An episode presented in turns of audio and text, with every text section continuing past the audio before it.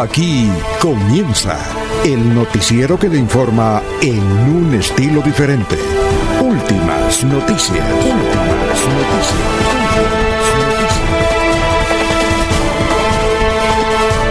La información analizada por los expertos, sin sesgos, explicada con detalles, sin tanta carreta. Últimas noticias por Radio Melodía, también por Facebook y YouTube Radio Melodía. Director Alfonso Pineda Chaparro.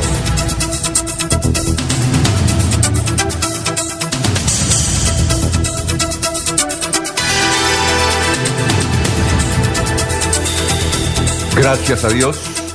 Hoy es eh, viernes, viernes del amor, viernes 26 de noviembre del 2021. Nos abre el micrófono Arnulfo Otero Carreño para hablar por Radio Melodía 1080M. Estamos por Facebook Live, estamos por melodíaenlínea.com, estamos por YouTube.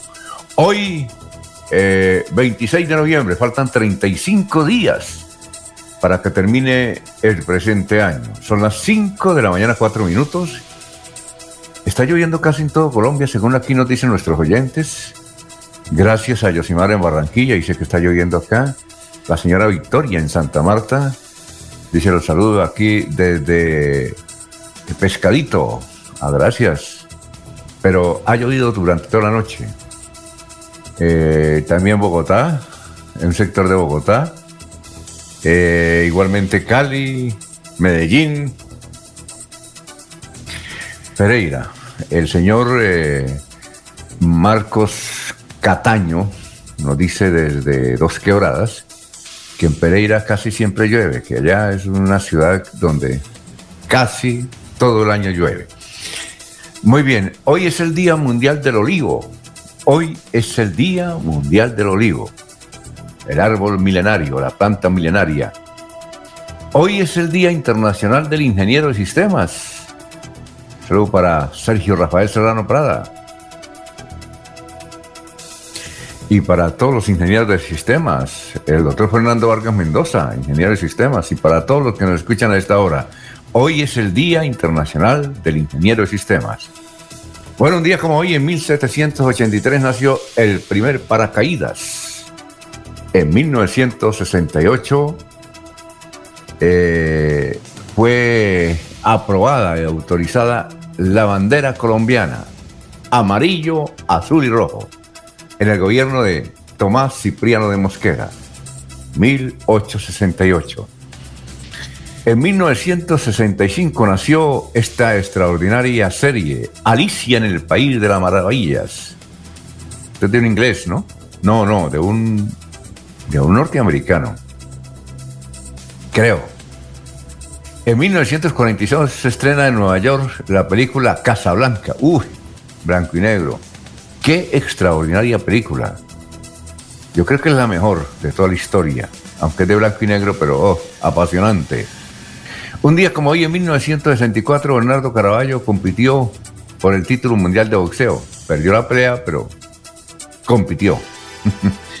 Un día como hoy, en el 2002, fallece Polo Montañez. Uy, ese gran cantante y compositor cubano venía mucho a Colombia en una de esas entrevistas que estuvo en Colombia, él venía mucho a Barranquilla sobre todo, me gustaba mucho Santa Marta, y la historia de él sí es increíble. Él no sabía de música, le gustaba cantar, pero no sabía nada, nada de música. Y él cuenta que una vez estaba por ahí cantando, tomándose unas, aquí como decimos en Colombia, unas polas. o como decimos también, o como dicen en Barichara, unas agrias dice él un sábado por la tarde, y un francés, ojo, francés, director de una orquesta, está de vacaciones y lo vio cantar y dijo, usted canta mal, pero tiene algo, un no sé qué, que, que no lo había advertido en ninguna parte. Yo tengo buen oído, decía el francés. Oiga, y mire, lo convirtió en esa figura. Polo Montañero decía que era un campesino, se, dedicaba a cortar caña y murió trágicamente. en una, en una carretera de Cuba, una volqueta. Lo mató. Polo Montañez, 2002, un día como hoy fallece. Este que se convirtió luego en un... sus canciones de él son, son espectaculares. Muy bien, un día como hoy falleció uno grande. Daniel Santos, 1900, eh, sí, en 1992 falleció. El jefe, el jefe, Daniel Santos. Bueno, 5 de la mañana, 8 minutos. Vamos a saludar a nuestros compañeros. Está lloviendo en Bucaramanga. Está lloviendito, hace como una hora, está, no más de una hora, está lloviendo en Bucaramanga, como dos horas casi, ¿no? Bueno, vamos a saludar a nuestros compañeros que ya están en la mesa virtual de Radio Melodía hoy, Viernes del Amor. Laurencio Gamba está en Últimas Noticias de Radio Melodía 1080 AM. Desde Yucatán nos eh, recibe el cambio a esta hora Laurencio Gamba, príncipe de Cite, don Laurencio. Alfonso, muy buen día y saludos precisamente aquí desde Yucatán con bastante lluvia. Está cayendo, como dicen la gente del campo, un buen aguacero para el beneficio de los cultivos y evitar que se levante la polvareda en las carreteras secundarias. Y el saludo para la señora Sara Prada Gómez, para Sergio Rafael Serrano, para Milena Gómez, allá transmisorista en, en Florida Blanca, igual que para Arnulfo Otero Carreño, y también para usted, Alfonso Pineda, para el doctor Julio Enrique Avellaneda, para Eliezer Galvis, que está allá en la zona fría de los Estados Unidos. Y para todos nuestros oyentes por aquí también, para el señor Martínez, que está a esta hora en sintonía, nos dice por aquí en las otras veredas de Lebrija también está lloviendo intensamente. Alfonso, precisamente hoy es suspendido el servicio de energía y mañana y el domingo en una amplia zona del área metropolitana de Bucaramanga ha dicho la empresa electrificadora que lo que tiene que ver con el corredor entre Florida Blanca y Girón por el Río Frío será suspendido el servicio mañana y el domingo para mejorar la atención, para instalar cables eh, ecológicos y otras actividades en la empresa electrificadora de Santander. Y precisamente aquí en Lebrija, concejales dicen no al relleno sanitario en cualquiera de estos sectores del municipio de Lebrija. Mediante por oposición, los 13 concejales encabezados por Jessica Juliana Mendoza Ramírez han dicho que hay que buscar un sitio adecuado, pero que no como está ocurriendo actualmente, que este municipio está dispuesto a conversar, pero de una manera tranquila.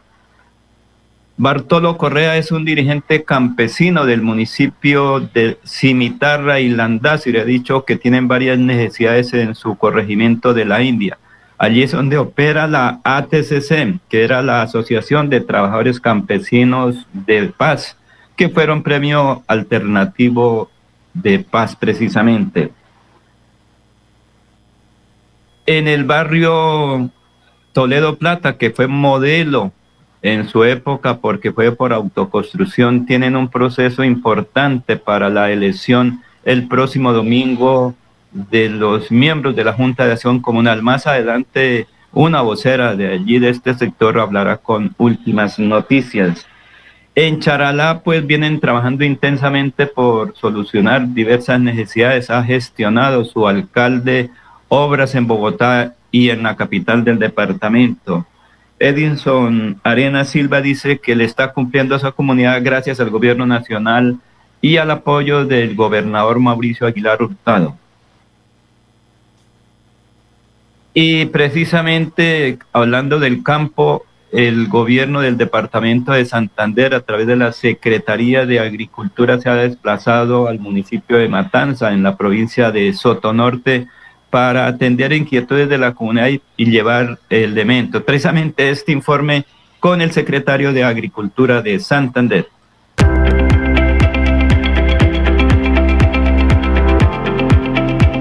lo que se quiso hacer es fortalecer la seguridad alimentaria de esas familias. Son 150 familias en 10 municipios que se vieron beneficiados.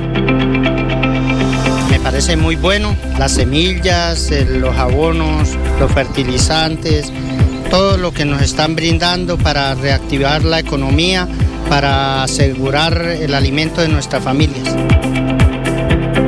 Estamos haciendo la última entrega en el municipio de Matanza, en donde se beneficiaron 15 personas, de las cuales la gran mayoría son mujeres. Estoy muy contenta porque la huerta calcera considero que es una fuente de ingreso. Yo quiero sacar mis hijos adelante. Mi hija, por ejemplo, ya quiere ser doctora. Y pues mi meta es todos los días levantarme a trabajar para algún día verla realizada su sueño. Con esto el gobernador Mauricio Aguilar pretende incentivar la economía santanderiana a través del campo y principalmente con las mujeres que son las protagonistas de las casas.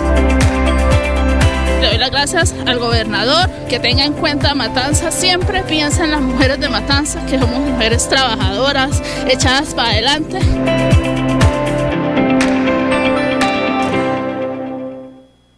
Muy bien, eh, son las 5 de la mañana, 14 minutos. Eh, Manuel José Mejía Reyes nos dice desde Barranca Bermeja, buenos días, aquí también está lloviendo, pendiente de las noticias. Eh, a ver qué dice, un saludo para mi amigo José María Vesga, compañero de estudio, él siempre me copiaba, me copiaba las previas. Mm, Elsie Patricia Archila, buenos días y un feliz amanecer a todos los oyentes. Gracias por su información, fieles oyentes desde Piedecuesta, bendecido.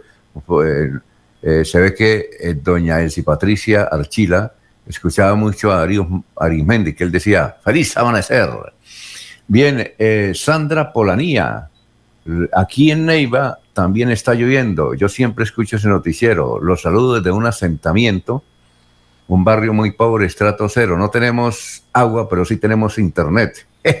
Sandra Polanía, qué bueno, mire, Neiva, qué bueno. Oiga, Sandrita, conéctese algún día, ya que tiene internet. No la conocemos, pero gracias por la sintonía. Sandra Polanía dice, eh, vivo en un asentamiento donde no tenemos agua, pero tenemos internet. Eh, bien, bien, bien. Eh, Jorge Arturo Becerra, aquí desde Los Ángeles con una temperatura muy baja, Ángeles, California. Bien, saludamos a don Ramiro Carvajal de Deportivos Carvajal, a Jairo Macías, a Aníbal Navas Delgado, gerente general de Radio Taxis Libres, que tiene el teléfono 634-2222. Eh, bien, un saludo para, ¿para quién? Para Lino Mosquera, igualmente para Juan José Rinconosma, eh, también para Walter Vázquez. Ah, Walter Vázquez en la Ciudadela está cumpliendo años. Él nos amplifica todos los días el programa. Dice que va a ser candidato al consejo. Sería muy bueno que nos dijera eh, a cuál consejo de si Bucaramanga y por qué partido. No es fácil, no es fácil. Eh, pero para adelante, Walter. Un saludo para Jairo Alfonso Mantilla, para Sofía Ruedas, para Benjamín Gutiérrez, para Pedrito Galvis, Paulito Monsalve, para Fabián Aurelio Arenas el hombre que vende el mejor pollo criollo de Colombia. Él nos amplifica en ese sector de Sevilla en pie de cuesta. Y seguimos saludando a nuestros compañeros de trabajo aquí en Radio Melodía. Julio Enrique Avellaneda está en Últimas Noticias de Radio Melodía 1080 AM. Doctor Julio, ¿cómo está? Muy buenos días. Director, cordial saludo para usted, para nuestro compañero Laurencio Gamba, nuestro ingeniero de producción don Arnulfo Otero y Carreño, para Jorge allá en la deliciosa y tropical ciudad de Cartagena, para Eliezer en la gélida Gringolandia y en fin, para toda, toda la amable audiencia de la potente Radio Melodía. ¿Y usted dónde se encuentra, doctor Julio Enrique? Yo me encuentro aquí en la ciudad de Bucaramanga en mi habitual apartamento, Alfonso. Muy bien. Oiga, doctor Julio, usted que, que conoce bien Buenos Aires, pues ha recorrido Buenos Aires. Yo, por ejemplo, no lo conozco muy bien porque yo he ido cuestión de trabajo y eso no hay tiempo.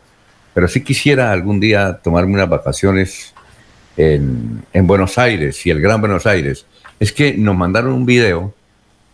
eh, voy a ver si lo rescato, por ahí lo vi en una red social, pero lo mandaron por WhatsApp. eh, sobre Estudiantes de La Plata. Estudiantes de La Plata eh, tiene estadio, ellos tienen estadio en- allá en Buenos Aires. Sí, claro, Alfonso. En, en Buenos Aires no, en La Plata. La Plata Por es eso, una perdón, en La Plata, sí, en La Plata. Sí, sí, claro. Eh, la Plata es una ciudad aproximadamente a 60 kilómetros de Buenos Aires, Alfonso. Sí, sí. Eh, y tiene todas las características de una ciudad Ah, sí. moderna, ¿no? Entonces, y tiene, tiene su estadio también. Bueno, supuesto. perfecto. Es que la bruja Verón, Juan Ramón eh, es, eh, la bruja y el hijo, creo, también fue futbolista. Eh, mandaron un video donde, donde hay un estadio. ¿Usted conoce el estadio de, de Estudiantes de La Plata? No, no entra a, a él- a ese estadio no he entrado nunca, Alfonso, pero por supuesto alguna vez pasé por ahí cerca. Bueno, perfecto. Es, es esto. Es que eh, mandaron un video. Voy a rescatarles. Entre otras cosas porque creo que es un estadio eh, remodelado recientemente. Ah, entonces debe ser eso. No sé Sí, si esa era sí. eso. Porque es que hay un centro comercial Sí, prácticamente dentro del estadio. sí. Sí, sí, vio ese video. No, no he visto el video, pero tengo noticia que es un estadio remodelado recientemente, uno de los estadios eh, en este momento más hermosos de Argentina, ¿no? Por eso, y, y- y resulta que es, es un centro, es decir, como nos pintan el video, es un, un estadio dentro de un centro comercial. Sí, Sí. donde uno puede ir a tomarse un tinto y mirar la cancha. Y en el centro colocaron una estatua de Bilardo. Es que Bilardo fue técnico de- de, De, de estudiantes de La Plata, ya comenzó. Ah, muy bien. Entonces hay un, eh, dentro de una cabina de cristal, hay una estatua de Bilardo eh, di- como dirigiendo el partido, ¿no? Sí. Ah, Ave María. Cuando vaya ahora que vaya usted, hágame el favorito más, más video, pero me- nos parece interesante. Queríamos comentar eso. Sí, es un estadio en, en- La Plata, en una localidad que si mal no estoy, Alfonso, se llama Tolosa, Ah, ya. ahí en, en la ciudad de La Plata. Muy bien. ¿Y cuál es el santo hoy, doctor Julio Enrique? Hoy hablamos de San Leonardo. San Leonardo, de, hay, dos- hay varios San Leonardos, por supuesto. El de hoy se distingue con, con el apelativo de San Leonardo de Puerto Mauricio, santo de origen italiano, célebre, eh, sacerdote de la comunidad franciscana, Alfonso, célebre por sus predicaciones, ¿no? Ajá. Muchas veces eh, la Santa Misa tenía que darse en las plazas porque la gente no cabía en los templos para oír las prédicas, los sermones de, de San Leonardo. Pero trasciende a la historia de la iglesia Alfonso porque es el gran promotor de los Via Crucis. Cuando confesaba, eh, imponía como penitencia eh, a los fieles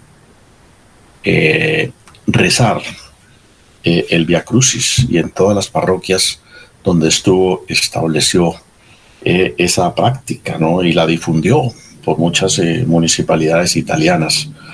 Por consiguiente, a él se le, se le atribuye haber sido el, el gran impulsor de esta práctica religiosa del Via Crucis, pero además, Alfonso, fue el primero que en el Coliseo de Roma realizó eh, el rezo del Via Crucis eh, y desde entonces se volvió tradicional que los pontífices, eh, por sobre todo los Viernes Santos, rezaran el Via Crucis eh, allí en el Coliseo romano, que es uno de los íconos, uno de los centros históricos de, de Roma.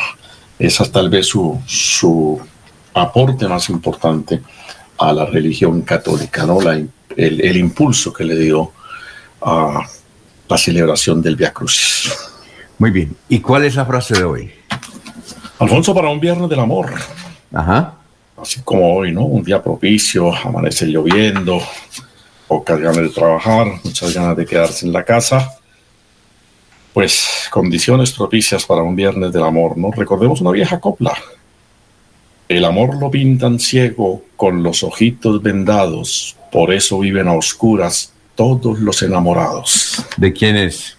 Eso es una copla, Alfonso, yo la conozco como, no, no le conozco autor, ¿no? Por ahí en algún, en algún eh, texto de coplas, eh, eh, de viejas coplas españolas, lo, lo conocí hace mucho tiempo.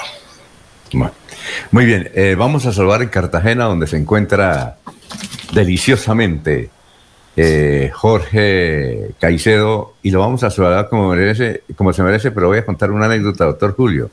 Cuando Sí. Yamida Amad iba a, Cartagena hacer transmisiones, pues me llevaba no para que yo estuviera ahí en la cabina con él, sino para reportería, reportería. Y entonces Juan Gosaín decía que cuando uno está despierto en Cartagena a las 5 de la mañana es porque no ha podido dormir o no lo han dejado dormir. bueno, vamos a... No, no, Sí. no, no lo dejan dormir las olas. Sí, sí, sí, sí entendió lo que decía Juan Gosaín. Sí, claro, por supuesto. Bueno, vamos a salvar como se merece a, a las 5.23 a don Jorge Caicedo. Jorge Caicedo está en Últimas Noticias de Radio Melodía 1080 AM. Bueno, hoy viernes del amor. don Jorge, ¿cuál de las dos? ¿No lo han dejado dormir? Está, está trasnochadito. Ni lo uno ni lo otro. No. Don Alfonso, muy buenos días. ¿Qué ha habido? Como siempre, Está- feliz de compartir con ustedes este espacio de últimas noticias y por ¿Está como en el supuesto último piso? audiencia. ¿Está en el último piso o no? Estoy en un quinto piso. Ah, En bueno. quinto piso aquí de, de- de un espacio de, de unos amigos. Sí. Sí, señor. ¿Está lloviendo? ¿Está lloviendo o no? Eh, hasta ayer sí llovió, eh, en, la- en las últimas horas, no, últimas mm, 12, 20 horas no, no, no, ha, no ha vuelto a llover, pero sí los dos últimos días sí llovió. Sí llovió y, en, en horas de, de la mañana, en la tarde, eh, sí ha estado lluvioso Cartagena en estos dos últimos días. Eh, sin embargo, pues la ciudad se, se mantiene, se, se mueve y, y el calor en la tarde sí ya comienza un poco el bochorno típico de esta zona del país, don Alfonso. Sí. Muy bien. ¿Y cómo perfecto. usted, lo- como- bueno, ya para iniciar eh, nuestra participación de hoy en Últimas Noticias, pues hoy es 26 de noviembre, don Alfonso, el tricentésimo, trigésimo día del año, el 330, y ya quedan 35 días para que finalice este 2021. Una cifra que es noticia en todo, eh, en el territorio santanderiano, perdón, tiene que ver con el precio del café, que eh, durante las últimas 24 horas eh, se ha cotizado a 2.462.000 pesos la carga de 125 kilos, 2.462.000 pesos. Esto obedece a las pérdidas de cosechas en Brasil, la revaluación del dólar y la alta cotización del café colombiano en la bolsa de New York, que se cerró en 2 dólares con 46 centavos la libra. Así que eh, muy buen momento para los caficultores de Santander, a quien se les está pagando la carga de café de 125 kilos a 2.462.000 pesos. Bueno, y más adelante le vamos a preguntar, ya que usted está cubriendo el Congreso de Colfecar, eh, si a Rodolfo Hernández le fue bien o lo fue mal en la intervención, porque hay una controversia, Jorge, aquí en las redes sociales, sobre todo en Bucaramanga. Unos dicen que le fue bien, otros dicen que le fue mal, y usted que estuvo allá presente nos comenta eso. Será más adelante, aquí están las oyentes. Eh, Elsie Patricia Archila dice, fuera tan amable, salúdenme a la hermosa nieta que está de cumpleaños. Ella se llama Andrea Rebeca. Andrea Rebeca. Entonces, Andrea Rebeca, eh, nietica de Elsie Patricia Archila, eh, nuestras felicitaciones, nuestras felicitaciones. Eh, José Jesús Galeano Herreño, muy buenos días, cordial saludo desde, desde Londres, frente al cañón de Panamá, límites de Bolívar y Peñón. Eh, ¿Desde Londres? ¿Te conoce eso, don Laurencio? Desde Londres, frente al cañón de Panamá. Ese es un sector que se llama, sí, sí, es un sector ahí en el- Allá. la zona rural límites de, de Bolívar y el, el Peñón. Sí. Y Chipatá, digo, Guabatá, es un sector muy importante. Dice, zonas turísticas Londres- que han... Dice, Señor. Londres, frente al cañón de Panamá, límites de Bolívar y Peñón. Muchas gracias a Jesús Galeano. Esto es como, esto es como el señor que nos escribe, le saluda aquí desde Los Ángeles, California. Es, es que dice que en el municipio de, Los de California, en Santander, hay un barrio que se llama Los Ángeles. Entonces dice, aquí desde Los Ángeles, California. Muchas gracias. Sandy García dice, buenos días, saludos a todo el equipo desde pie de cuesta. Bueno, vamos a saludar al antropólogo. Alfonso, Sí, cuéntame. Eh, un segundo, antes al, comentario de Juan Gozaín, que ahí hizo referencia usted, recordó una anécdota de, un... De un Esto se llama matoneo mañanero. Un político santanderiano al que llegó un ciudadano cualquiera a buscarlo un día y llegó, ¿por dónde está el doctor? Y la secretaria dijo, no, no se encuentra, se fue para Cartagena. Yo, uy, ¿y eso viaje de placer? Y yo, pues no creo porque se llevó a la señora. no, sí, claro. Ave María. Bueno. pero al Congreso de Carga no se llevan cargas, ¿no, Jorge? Por supuesto, no, no, no, al contrario. Muy bien. Además que es transporte pesado, don Alfonso. Sí. doctora Avellaneda, es, de transporte pesado, de carga. doctor Julio, le recomiendo un artículo a propósito que salió hoy en El Tiempo, desde temprano esta mañana, a don Martín Parra, que le gusta todos esos temas.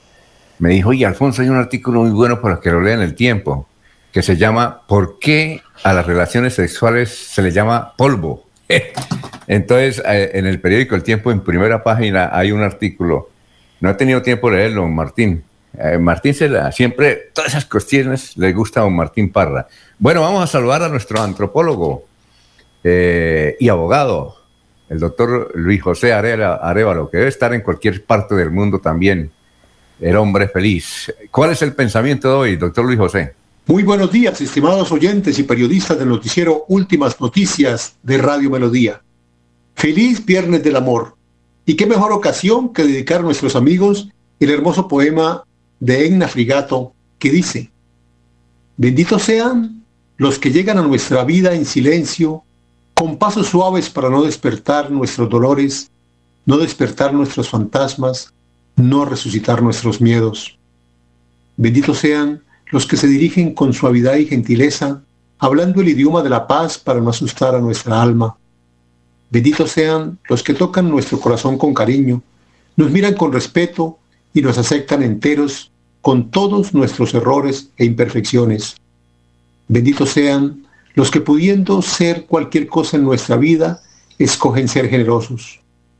Benditos sean esos iluminados que nos llegan como un ángel, como colibrí en una flor, que dan alas a nuestros sueños y que teniendo la libertad para irse, escogen quedarse para ser nido. La mayoría de las veces llamamos a esas personas amigos. Bueno, amigo, muchas gracias, doctor José. Rápidamente vamos a dar a conocer el balance de las noticias más importantes. Decretan alerta amarilla en el Hospital Manuel Beltrán del Socorro por escasez en la reserva de sangre. Polémica en Girón por presuntas irregularidades en concurso para elegir Contralor. Eh, el IVA movió a 330 mil personas el día sin IVA. Movió a 330 mil personas en el área metropolitana en el pasado día. Lo que más se vendió fueron televisores y el 60% lo compraron en efectivo, dijo el, el director de FENALCO, Alejandro Almeida. Casos de COVID en Santander siguen aumentando.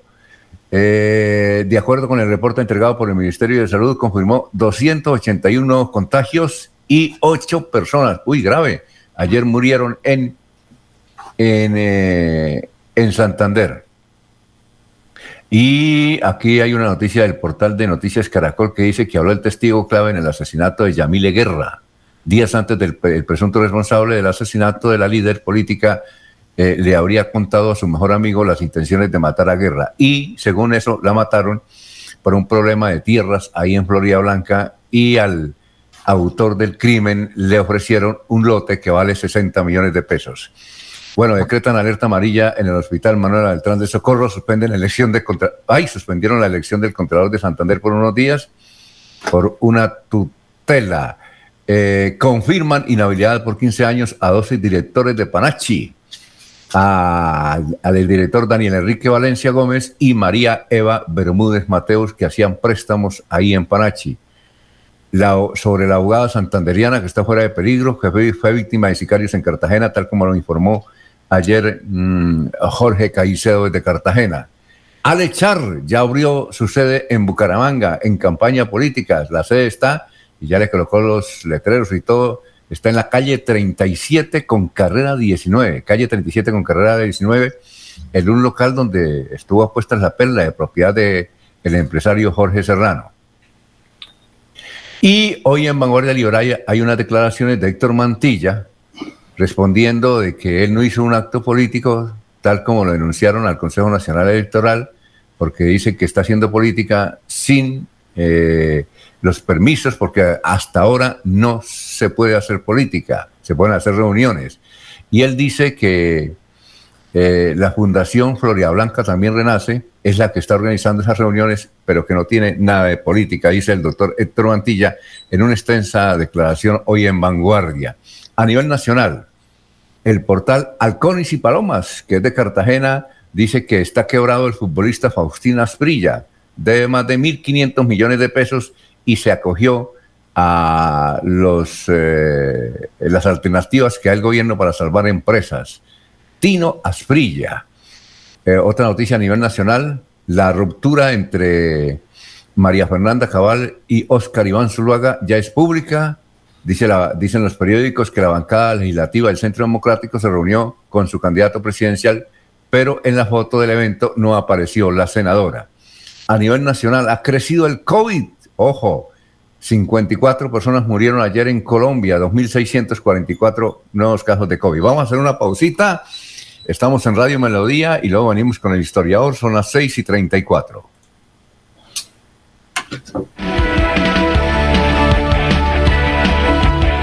Melodía es la radio que lo tiene todo. Noticias. Deportes. Música. Variedades.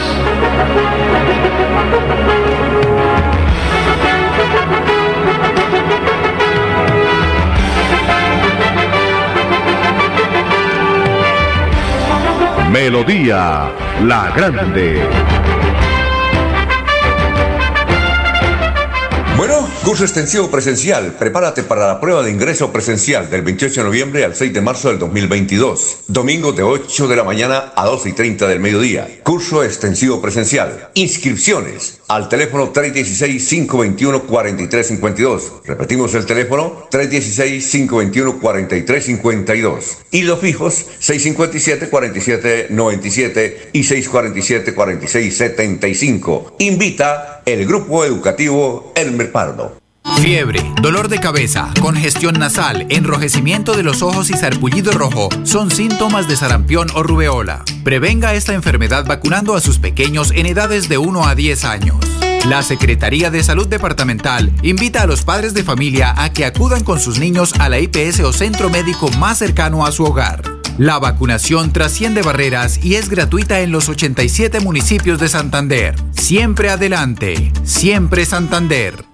Con los números ganadores con Ultrasan, participas en el sorteo de dos combos hogar y una supermoto Benelli. Por cada 500 mil pesos en créditos de Crediaportes, 500 mil pesos en compras de nuestras tiendas hogar, materiales o con ultrasan.com, 30 mil pesos en aportes o por realizar tus pagos oportunos de los créditos vigentes, recibes números para participar. Con Ultrasan, mejora mi vida. Aplican términos y condiciones. Promoción válida del 1 de septiembre de 2021 al 31 de diciembre del 2021 Autoriza juegos. Esta es una Navidad para reencontrarnos con la familia y compartir abrazos, sonrisas y momentos únicos.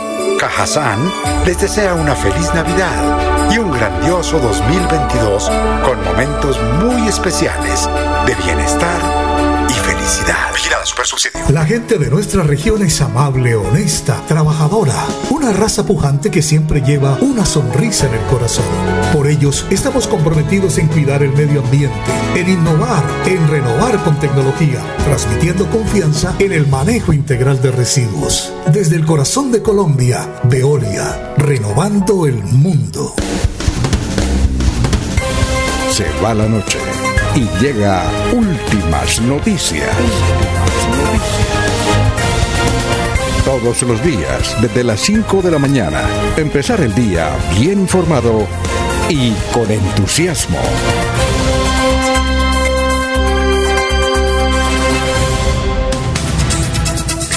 Bueno, eh, son las 5.37, más gente que nos escucha y Gustavo Penilla con sus reuniones, Héctor Mantilla no está haciendo política, está contando qué hizo como alcalde de Florida Blanca. Qué excusa tan pinga. ¡Ah! Eh, Alberto, saludos a- al gran jefe del Partido Conservador, Héctor Mantilla. Desde Suratá, William Niño, está lloviznando. Dice aquí los saludos desde el Cuerpo de Bomberos de Suratá. Eh, Belarmino, los saludos desde Cimitarra. Aquí está goteando. Gracias. La finca La Primavera. Los escucho todos los días por internet. Son las 5.38. Bien, eh, Laurencio. Laurencio desde Yucatán. Señor, aquí estamos pendientes a pesar de la lluvia que está cayendo, un milagro. A un mes sin, llu- sin llover, Alfonso. Sí, oiga, Laurencio, eh, ¿no hubo ayer disturbios? Parece que no hubo lo que pensábamos. Parece que eh, todo fue en calma, la marcha de los educadores. Yo no, Sí. no, no he- no he- no he escuchado de, de, de algo más, sino una marcha pacífica. Usted que- Alfonso, es que mire, si- siempre No, se ha pero dicho que la marcha, No, sí, pero... la eh, marcha la convocan en la mañana los docentes, o en el caso de ayer fue al med- hacia la una de la tarde hasta Pero las la tres. pregunta, sí, pero la pregunta puntual es, ¿hubo o no hubo disturbios? Es que no sé ya, porque recuerde que las mar- la- la- los disturbios, los hechos violentos ocurren en la noche. No, sí, pero la cuando es, ¿hubo o no hubo? desadaptados sociales atacan la fuerza Sí, claro, pública. eso ya lo sabemos, pero Laurencio, no, sí, pero me refiero que pero- es en la noche. En la noche. Vamos a ver si eh, nos comunicamos Creo que con no, creo Ah, que bueno. no, porque es que se estableció un plan de seguridad especial, la policía estaba muy atenta, eh, el SMART y eh, no sé si también parte de la asistencia militar estaba pendiente para controlar, porque Alfonso, ¿qué culpa tiene un propietario de un establecimiento No, comercial en, eso- en o eso estamos de acuerdo, Laurencio. La pregunta era si hubo o no hubo disturbios. Eh, vamos eh, con nuestro historiador. Vamos a ponerle cuidado, don Laurencio y amigos oyentes, las noticias de hace 50 y hace 25 años. A ver, don Carlos Augusto González, que también viaja por Colombia. Muy buenos días. Buenos días a la mesa de y a los oyentes. Hace 50 años esta fue la noticia más importante en Santander. El presidente de la Asamblea Departamental, Víctor Manuel Roa Villalba, resultó gravemente herido tras recibir cuatro disparos mientras departía con otros diputados en el restaurante El Escondite de Pacho, situado en la calle 36 entre carreras 24 y 25. Se indica el atentado al dirigente anapista Pascual Tarazona. Violentos incidentes se presentaron en la Universidad Nacional por la presencia del ministro de Educación Luis Carlos Galán. Más de 25 unidades de la policía resultaron lesionadas y dos vehículos incendiados, entre ellos el del titular de dicha cartera. Y hace 25 años fue noticia lo siguiente, la organización Paz y Cooperación inaugurará el más moderno albergue del nororiente del país para rehabilitar niños callejeros y devolverlos a sus hogares, el cual se encuentra en el barrio La Concordia. El director de dicha organización en Bucaramanga, sacerdote Manuel Jiménez Tejerizo, dijo que esta ofrece una alternativa para el fenómeno de los niños indigentes fundada en la justicia social. La alcaldía de Bucaramanga adjudicó la licitación para la construcción del Hospital Local del Norte a la firma Beltrán Pinzón y Compañía S.A. La administración municipal inicialmente gestionó para esta obra 2 mil millones de pesos ante Findeter. Cordial saludo a todos. Siga usted, don Alfonso. Muchas gracias, muy amable. Oiga, doctor Julio, sí escuchó la noticia de hace 50 años del atentado al presidente de la Asamblea, no sé si usted lo conocía, y sobre todo ese restaurante que hasta ahora nos enteramos que había en Bucaramanga, bonito nombre sí tenía, el escondite de Pacho. ¿Tiene usted referencia a eso, doctor Julio? No recuerdo eh, al presidente de la Asamblea, tampoco recuerdo haber conocido el escondite de Pacho, pero desde luego sí, sí sé de quién eh, se trata o quién era don Pascual Tarazona. ¿no? Eh, una, un- una persona muy, muy controvertida, de origen rovirense, de San Andrés, si mal no estamos, Alfonso, eh, que eh, dejó, dejó una, un recuerdo entre sus conciudadanos como, como persona polémica, conflictiva, con acciones en muchas ocasiones de, de carácter violenta, como esta, efectivamente, que se está recordando por el historiador. Oiga, pero qué bonito nombre, el escondite de Pacho, ¿no? Que dice que quedaba ahí en la calle 36 entre carreras 24 y 25. Qué bonito nombre, eso sí toca, por ejemplo, eh, el escondite de Lucho, o el escon- qué bueno, ¿no? ¿Cierto? ah, eh, Pascual Tarazona era pariente de Josafat Tarazona. No sé si tengan algún parentesco, no me extrañaría porque finalmente ambos son oriundos de la misma, de la misma región, ¿no? Eso sí, si son de San Andrés, sí tiene que ser pariente. San Andrés y Huaca, ¿no? Sí, tiene que ser pariente de Juan de Dios Tarazona, ¿cierto? Eh, seguramente, seguramente hay alguna, alguna ligación entre, entre todos estos Tarazona que usted menciona. Mm. Oye, otra cosa, yo no sabía que Beltrán Pinzón era el que había construido el Hospital del Norte, ¿no? Vea usted. En el gobierno de Carlos Ibáñez y más no estamos, Alfonso. Sí, oiga, vea usted. Beltrán Pinzón. Qué tiempos aquellos, ¿no? Sí. Son las. Alfonso, pero permítame hacer un agregado al, historiador, ¿no? Sí. Eh, hoy hace 53 años, Alfonso, eh, falleció nuestro querido padre, el abogado ah. Julio de Avellaneda Duarte.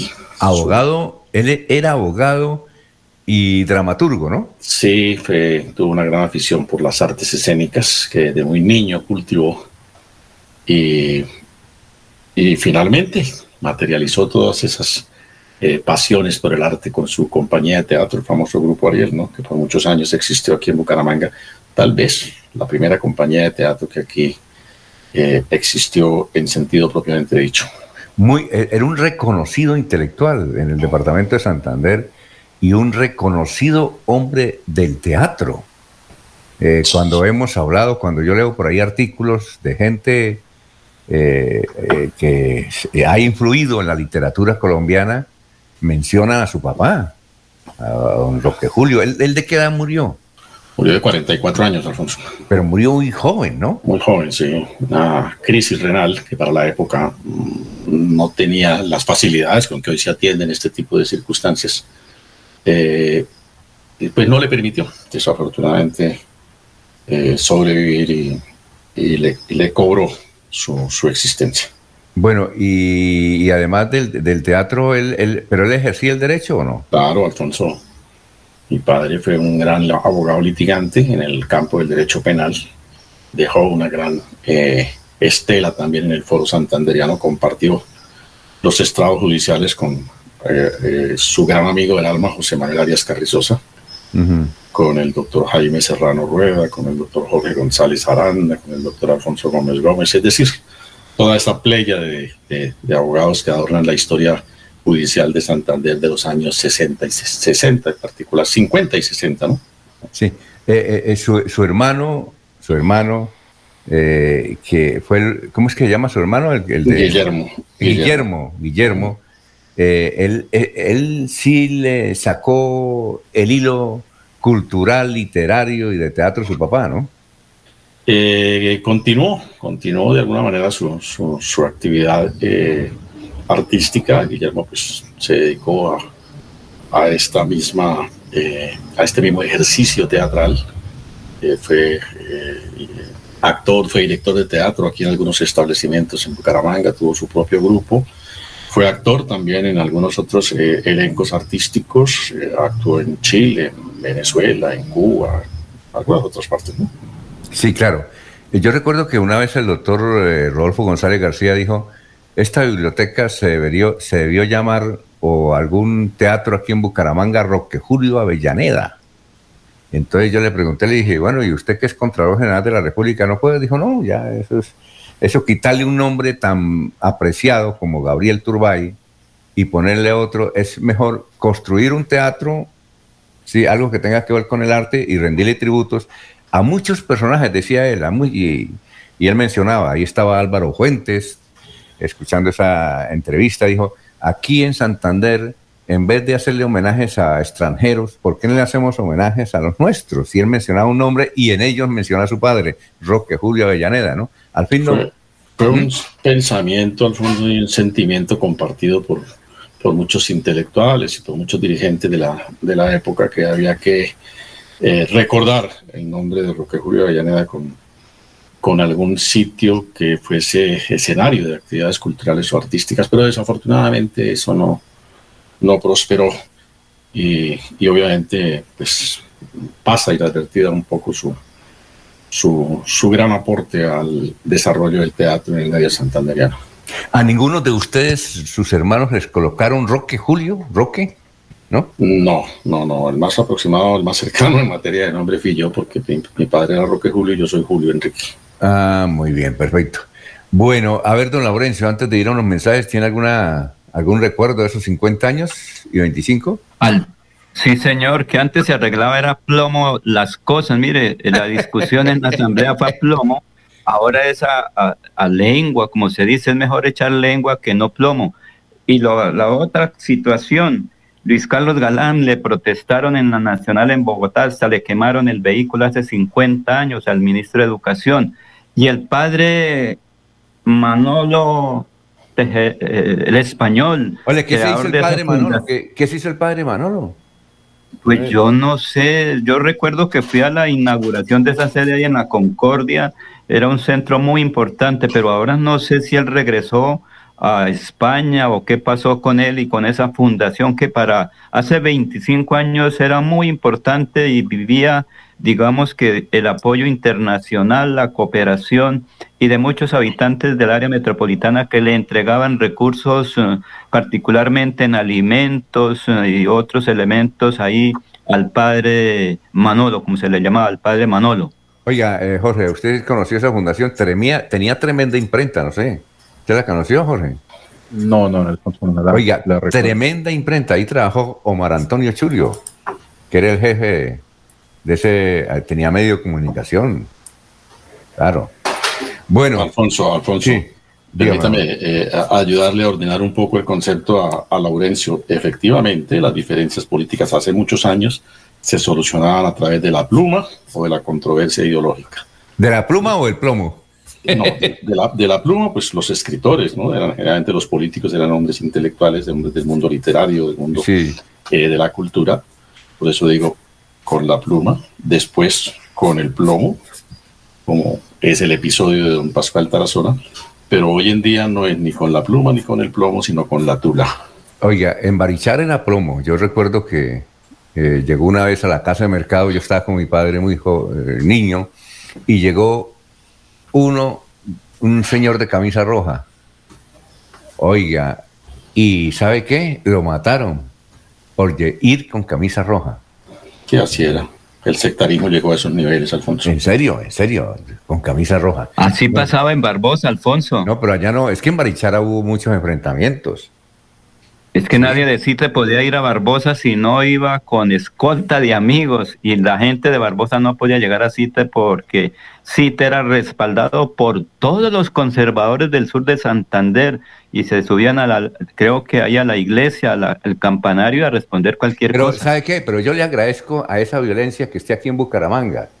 Soy periodista, porque a raíz de, de la bala corrieron a mi padre, era un próspero comerciante allá, y le dijeron, se va o se muere, y se vino para Bucaramanga. Si él se hubiera quedado allá, yo sería dueño de una tienda, ¿seguro? Casado con una Obispo, profesora. el obispo Alfonso, Eh, porque ah, no, eh, no estaba allá no. ya en la- estudiando. Pero ya sería, ya sería exalcalde, ¿no? Yo, no, no, no, tampoco. Yo sería barrigón, barrigón en chancletas eh, y sentado en la tienda, ¿en serio? bueno. Un próspero comerciante. Dice el doctor Avellaneda que anteriormente los políticos arreglaban los problemas con la pluma. Ahora son las plumas las que vuelven problemas de los políticos. Ah, sí, sí, sí, sí, sí, sí, sí, sí, sí, claro. Vamos a una pausa, son las 5.51, estamos en Radio Melodía. Blanca progresa y lo estamos logrando. Logro número 80, modernización cancha de la cumbre. El alcalde Miguel Moreno anunció el arreglo y modernización de la cancha de la cumbre, donde se invertirán cerca de 2.800 millones de pesos para el beneficio de más de 100.000 habitantes de la Comuna 8. Este lindo barrio ha crecido mucho y generalmente necesitamos ese, ese tipo de ayuda y sobre todo agradecerle a, a la alcaldía que hubiera tomado esa iniciativa. Porque con obras, el progreso en la ciudad es imparable. Unidos avanzamos. Alcaldía de Florida Blanca, Gobierno de Logros. ¿Quién dijo que leer es aburrido? Pues no es aburrido leer en Santander. Ha llegado Leer Santander a tu colegio. Un concurso que te invita a leer y te enseña a comprender mejor todo lo que lees mientras te diviertes en el celular o en el computador. Y ganas fabulosos premios. Leer Santander es un proyecto integral que trae herramientas tecnológicas digitales, capacitación de alta calidad para tus profesores e investigación para tu departamento. Estaremos en todos los municipios, en 277 establecimientos de educación oficial y tendremos más de 47 mil participantes quienes podrán decir con orgullo que leer es divertido. Porque llegó Leer Santander. Bueno, Bueno, curso extensivo presencial. Prepárate para la prueba de ingreso presencial del 28 de noviembre al 6 de marzo del 2022. Domingo de 8 de la mañana a 12 y 30 del mediodía. Curso extensivo presencial. Inscripciones al teléfono 316-521-4352. Repetimos el teléfono 316-521-4352. Y los fijos 657-4797 y 647-4675. Invita el Grupo Educativo Elmer Pardo. Proyectados en el futuro y el bienestar de nuestra gente. Trabajamos todos los días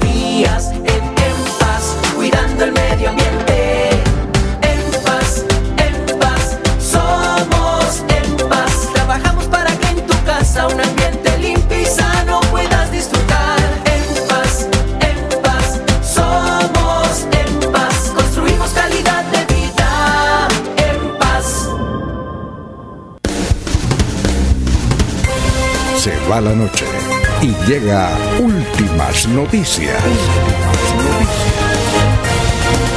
Todos los días, desde las 5 de la mañana, empezar el día bien informado y con entusiasmo.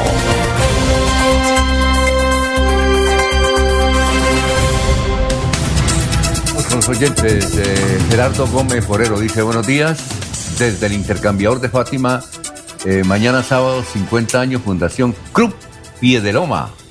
Pensionados de la Caja Agraria, fiesta de aniversario, la sede campestre en Guatibará. Oye, no sabíamos. ¿Ustedes conocían un club que se llama Piedeloma? No, hasta ahora lo escuchamos. Pie de Loma. Eh, Miguel José Mejía Reyes, pregúntele a José María Vesga sobre el tema de la inseguridad hace más de 60 años en Barichara. Sí, eso era tremendo. Eh, bien, Pedro Gómez, veedor de Piedecuesta, dijo, mi hija, eh, o dice, mi hija, mi hija está cumpliendo años. Un saludo muy especial de Radio Melodía a usted, Johanna Vanessa Gómez Vargas. Gracias a Dios por tanta bondad, dice don Pedro Gómez para su hija.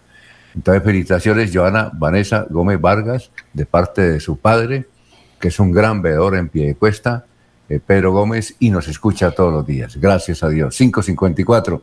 Bueno, doctor Julio Enrique Avellaneda, eh, hay, una controversia hoy, Vanguardia Liberal trae unas declaraciones de Héctor Mantilla sobre la reunión. Primero la polémica era si eran 5 mil personas que eh, llevaron a esa reunión en Senfer ese sábado hace 15 días.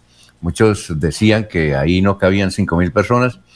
Eh, JJ Sonido, Jorge Joya, eh, Jorge Joya mm, Mesa, nos dijo, sí, mire, aquí eh, en el interior de Senfer había 3 mil personas y en este corredor, que yo lo dediqué como un coliseo, había 2 mil.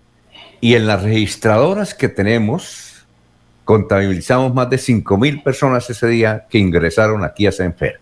En todo caso, por eso ya está eh, respondido y solucionado el problema. Ahora es el asunto, ¿era o no político el evento? Doctor Julio Enrique, ¿usted tiene algún apunte, alguna aclaración sobre el particular? De pronto una apreciación, Alfonso, de qué es mm, eh, político y qué es campaña, ¿no? Me parece que es necesario distinguir esos dos, sí. esas dos eh, cualidades de, esos, ti- de, de ese tipo de actos. Los actos políticos los hacemos todos, a toda hora, Alfonso. Nosotros los seres humanos, por naturaleza, dijo, dijo don Aristóteles hace muchos años, somos seres políticos. El solo eh, tener que ac- interactuar en sociedad o en grupo, pues nos convierte en seres políticos y la gran generalidad de nuestros actos son de esencia política. Conversar es un acto de carácter eh, eh, político, ¿no? Otra cosa, Alfonso, y por supuesto una reunión de esta naturaleza como la que se, como la que realizó eh, Héctor Mantilla, pues es un acto político en el sentido amplio del término, ¿no? En el sentido real del término, pero la controversia es, es un acto de campaña política. Eso, es- eso me parece a mí que debe ser la, la- la- la apreciación que debe corresponder si se quiere adecuar su, su, su evento a la eh, normatividad eh, electoral, ¿no? Porque entendemos por campaña política, Alfonso, un acto que se realiza para promover eh, opiniones, ¿no? Para trascender en ideas hacia un grupo social, para motivar a un conjunto de personas o de ciudadanos a que sigan mi, mi, mi cauda eh, intelectual, ¿no? Un acto político es aquel en el que se distribuyen recursos, se organizan logísticas para procesos eh, electorales, ¿no? Eh, en general son los actos de campaña, son los actos que están encaminados a reunir y, a conductar, si se me permite el término, a ciudadanos para la obtención de un propósito concreto en materia de poder político. A mí me parece que esa no es la característica del acto que realizó Héctor Mantilla en, en Senfer, ¿no? No, no, no, tuvo esa connotación. Que es un acto político, no hay duda, Alfonso. Pero que es un acto de campaña, no lo es. doctor, como doctor, sí. Sí, doctor Julio Enrique Vallana, eso va a ser muy difícil eh, por establecer si era o no un acto político. Es como un cuadro de pintura. ¿Cómo establecer si el, cuadro de pintura es bonito o, feo o malo o, Alfonso. Eh, o, bien, pintado? Esperemos que ya, estoy hablando con el, ya voy con usted, eh, Laurencio. Doctor Julio, eh, va a ser muy difícil, claro. muy difícil imaginar cuál es el resultado del fallo de, de esa acción, que creo que es ante el Consejo de Estado o ante el Consejo Electoral. Creo que ante el Consejo Electoral, Alfonso. Y ahí, ahí, eso sí va a ser muy difícil, ¿no? Por, precisamente usted me está dando la razón, Alfonso, por ser un acto eh, de, interpretación o de valoración muy subjetiva, no es fácil eh, objetivizarlo como un acto de campaña política. Que es un acto político, no me cabe la menor duda, pero es un acto de campaña, que es lo que entiendo yo la ley trata eh, de, regular, pues a mi juicio no lo es. Por ejemplo, no está, marcado dentro de lo que yo señalo, es un acto de campaña política. Doctor Julio, ¿Es un acto político el Congreso de Colpecar o no? Claro que ¿Ah? es un acto político, porque los, porque los ah, transportadores se reúnen sí. para, eh, entre otras cosas, eh, diseñar sus acciones frente al poder. Bueno, ¿y, es un acto de campaña? Para, para, para controvertir entre ellos acerca del poder. Desde luego claro que sería un acto de campaña, porque allá ah, van los candidatos directamente bueno. a, hacer ejercicio de... Entonces toca demandarlos o no, doctor. pues por eso decimos, Alfonso, es que eh, eh, eh, además es absolutamente absurdo, ¿sí? Pensar que se le puede a uno limitar en hacer política. La política es algo esencial del ser humano, es lo que he querido resaltar desde un comienzo. Es como si nos pudieran respirar, Alfonso. Muy bien. Laurencio lo, que se regula es la actividad de la campaña política, que es otra cosa. Sí, sí, claro. A ver, Laurencio. Alfonso, yo estuve en ese evento, me invitaron especialmente para asistir como ciudadano. Allí lo que se habló siempre, y no, eso no era, digamos, que un evento cerrado, porque lo estaban transmitiendo a través de las redes sociales y varios medios. Allí nunca, jamás dijo Héctor Guillermo Mantilla eh, Rueda, que era candidato, él dijo, mire lo que pasó en Florida Blanca, mire lo que hice en Florida Blanca, mire lo que me dijo Rodolfo Hernández, mire, y fue todo basado en hechos del pasado, no que voy a ser candidato, no, nunca jamás, que a mí me consta, yo estuve ahí, eh, nunca habló de, de, que era candidato, eh, lo, como lo dice el doctor Julio Enrique, si él dice es que voy a ser candidato, apóyeme para ser, nunca lo dijo. Y, el, y la otra situación, ¿Quién hizo el evento? ¿Quién tiene que responder en Senfer? Porque allá les tocó pagar hasta Saico Simpro, bomberos y todos los elementos para una reunión de más de 50 personas.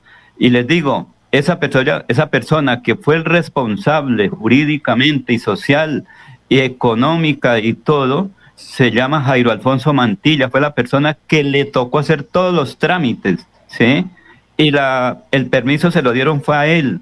Bueno, Laurencio. Porque alguien tiene que responder, Alfonso. Me refiero, si se, si se presentaba algún hecho que si no estaban los bomberos, si no estaban los señores paramédicos, entonces el escándalo, el escándalo sería, oiga, hubo una reunión y no se cumplió con lo de bioseguridad ni seguridad. Nadie atendió a esa persona que se desmayó. Laurencio, eso no estamos discutiendo, estamos discutiendo. no, no es que es eso, sí, claro, porque ¿quién fue el responsable de eso?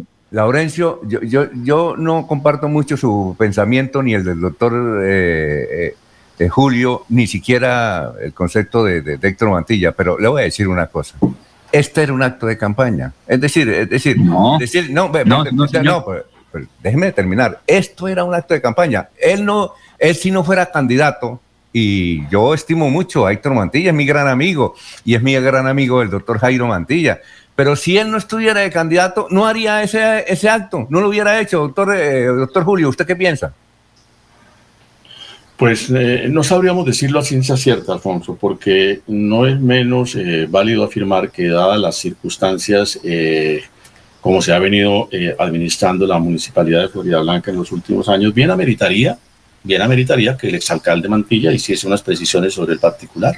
No, ya las hizo. Ahí en Vanguardia por eso, que, que no. Por eso digo, independientemente de que sea o no sea candidato, bien ameritaría que él hiciera unas precisiones Pero, sobre lo que fue su eh, entonces- gestión de gobierno en orden a defender la Doctor Julio, su doctor Julio, antes de darle la paso a Jorge, doctor Julio, ¿usted cree que Héctor Mantilla, y respóndemela sinceramente, hizo este evento, si- haría este evento si no fuera candidato a la Cámara?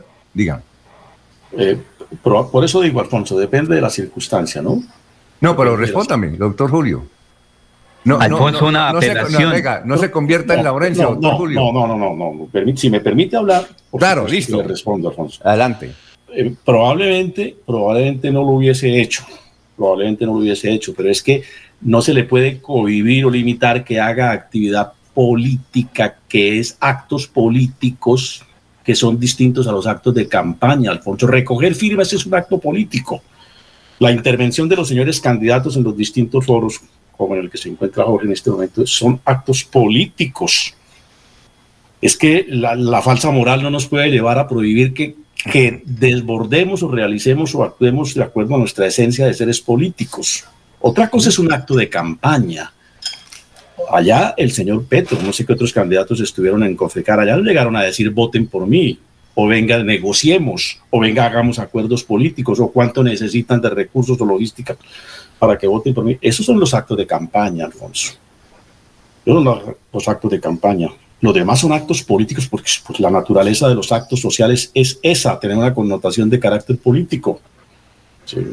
Es que, es que lo que yo censuro o cuestiono, más que censurar como tal, es que se le dé una visión a un acto que no tiene. Sí. Por el hecho de que es un acto político, sí es un acto político, pero es que hacer política no es lo que se prohíbe, lo que se prohíben son actos de campaña fuera del calendario electoral, Alfonso. Eso es lo que se prohíbe. Bueno, Jorge, para Tengo- ir unos mensajes. Tengo, tengo muy claro el concepto del doctor Avellaneda. Eh, Ese, incluso esta interacción a través de, de últimas noticias es un acto político. Claro, Eh, por supuesto. claro. Y, aquí, y aquí las opiniones que nosotros damos son políticas, Alfonso. Así es. Otra cosa es que no sean politiqueras, que es diferente. ¿sí? señor. Bueno, vamos a una pausa y seguimos porque el dato está, y aquí las oyentes también están produciendo ahí comentarios, son las 6 de la mañana, 5 minutos. qué me Estamos- recuerda, don Sí, Alfonso? cuénteme. Aquí Bucaramanga, la bella capital de Santander.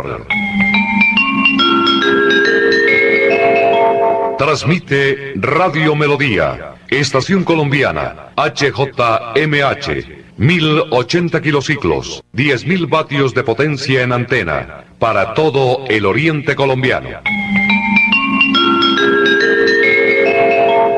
Cadena Melodía, la radio líder de Colombia.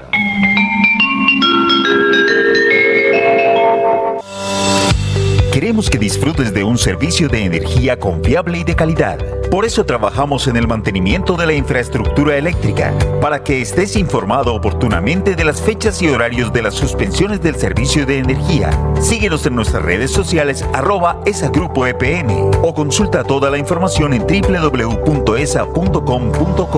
ESA Grupo EPN, Vigilado Superservicios. ¿Sabías que el Jardín Botánico Eloy Valenzuela es el primer centro de investigación científica de flora de Santander con más de 400 especies de plantas nativas? También es un refugio de animales como tortugas, patos, iguanas, ardillas, gansos, osos perezosos y aves, entre otras especies. Contempla la majestuosidad de la naturaleza, respeta y preserva su flora y fauna. No manipules las plantas ni animales. Te esperamos. CDMB, Juan Carlos Reyes Nova, director general. Cuando pienses en amor, pasión, piensa en mí, Damiana. Pide ahora mismo tu tableta de Damiana para que disfrutes al máximo de una relación sexual con toda la energía, vitalidad y que te permita durar el tiempo que tú quieras. Damiana, pídela a domicilio en Bioalterna 643-6636 o al celular 321-441-6668. Bioalterna, calle 55 3117, Barrio Antiguo Campestre, Bucaramanga. Conocer el Santísimo es visitar uno de los sitios turísticos más importantes de toda el área metropolitana en Florida Blanca. Es disfrutar y contemplar de una increíble puesta del sol a 40 metros de altura, en el punto más alto del gigante de Santander. Santander está listo para ti. Ven al Cerro del Santísimo y atrévete a conocer la experiencia que ofrece Santander para el mundo. Somos siempre Santander. Gobernación de Santander, siempre Santander. La gente de nuestra región es amable, honesta, trabajadora, una raza pujante que siempre lleva una sonrisa en el corazón. Por ellos estamos comprometidos en cuidar el medio ambiente, en innovar, en renovar con tecnología, transmitiendo confianza en el manejo integral de residuos. Desde el corazón de Colombia, Veolia, renovando el mundo. Se va la noche y llega últimas noticias. Todos los días, desde las 5 de la mañana, empezar el día bien informado y con entusiasmo.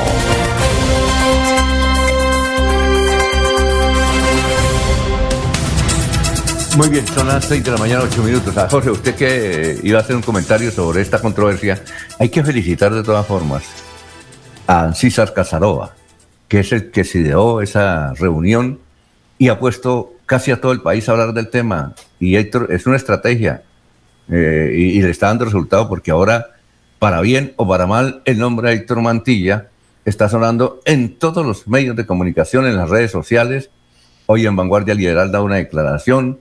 El tiempo hace cuatro días trató el tema, el espectador también, los principales portales y también en, en los espacios de sección política de Noticiero Caracol Televisión RCN han hablado del tema. O sea que a él le está dando resultados su estrategia. Ahora, Jorge, ¿usted qué quería comentar?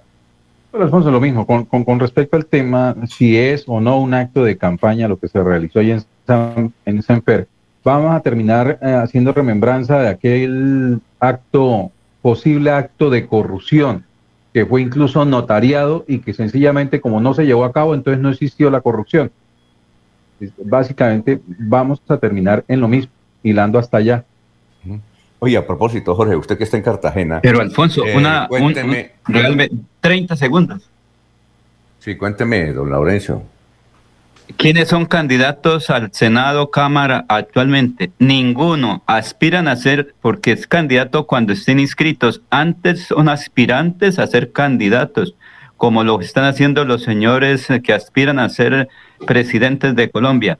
Ninguno todavía está inscrito legalmente, entonces no hay actividad digamos, de candidaturas. Es candidato cuando esté inscrito. Entonces, si varios dirigentes y amigos se reúnen a ver fútbol o en uno del partido de la selección Colombia y están varias personas, entonces es un acto político. No, es un acto, digamos, de fútbol que pues se reunieron en esa casa o en ese sitio varios, y ahorita entonces la foto van a decir, no, era una intervención política partidista de candidaturas, como dice el doctor Julio.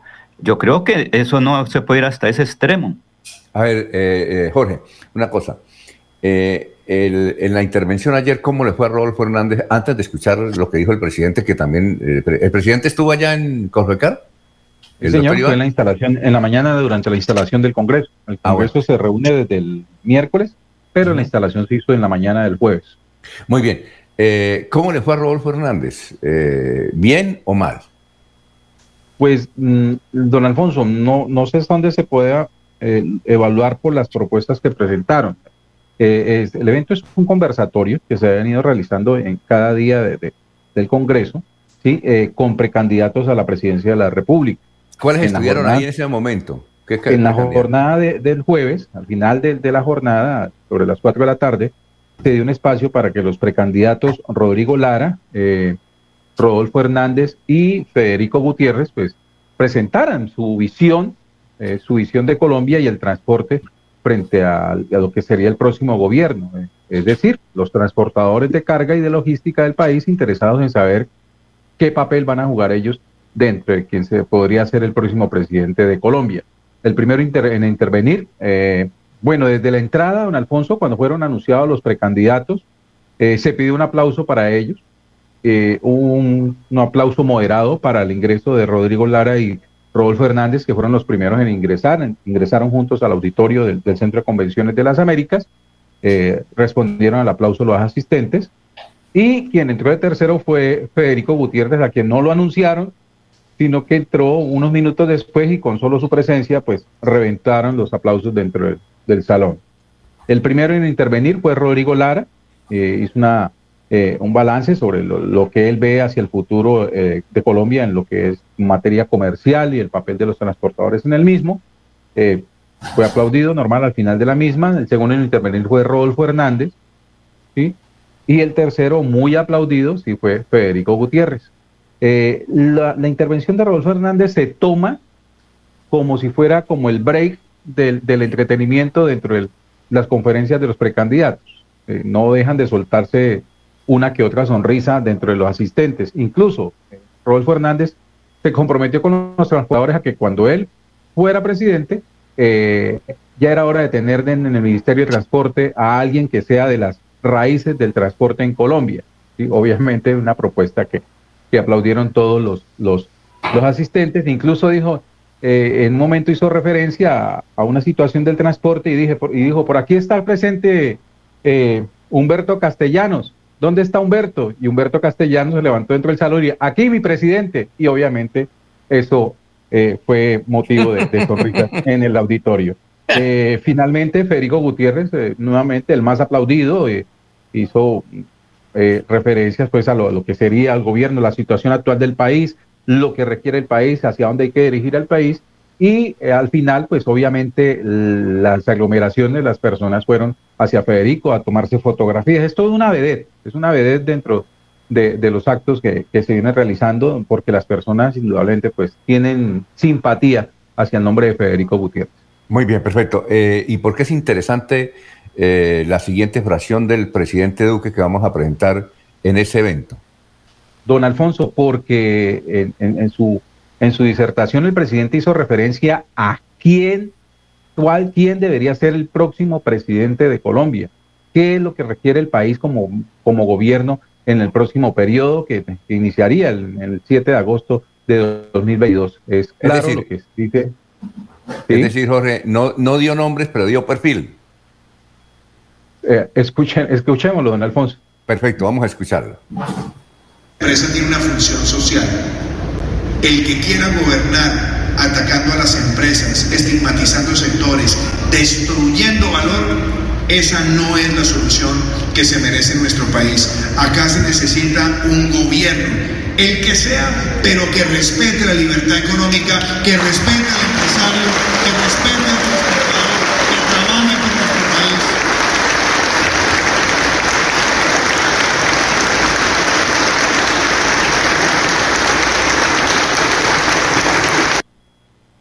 Oiga, eh, doctor Julio, ahí en esa intervención, eh, ¿alguien podría eh, elevar alguna acción, si se puede, eh, judicial contra el presidente por intervención en política?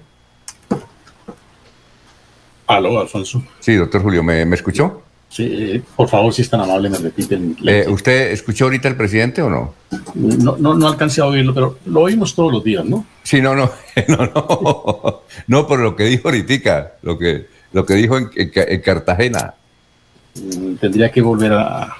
No, él, él lo que dice que eh, un candidato que ataque a, a la empresa no puede ser presidente, que ataque la libertad de Colombia no puede ser presidente, que aquí se necesita a un presidente que tenga eh, como filosofía la libertad de empresa y no atacando a las instituciones.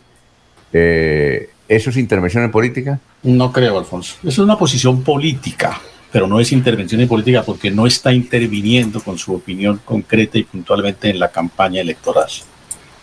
La intervención en política, que la ley proscribe, es la intervención del poder o de la autoridad o el uso de las atribuciones de poder para influenciar o determinar eh, una eh, determinada opción o alternativa política. Y eso no creo que se pueda desprender de la intervención del presidente de la República.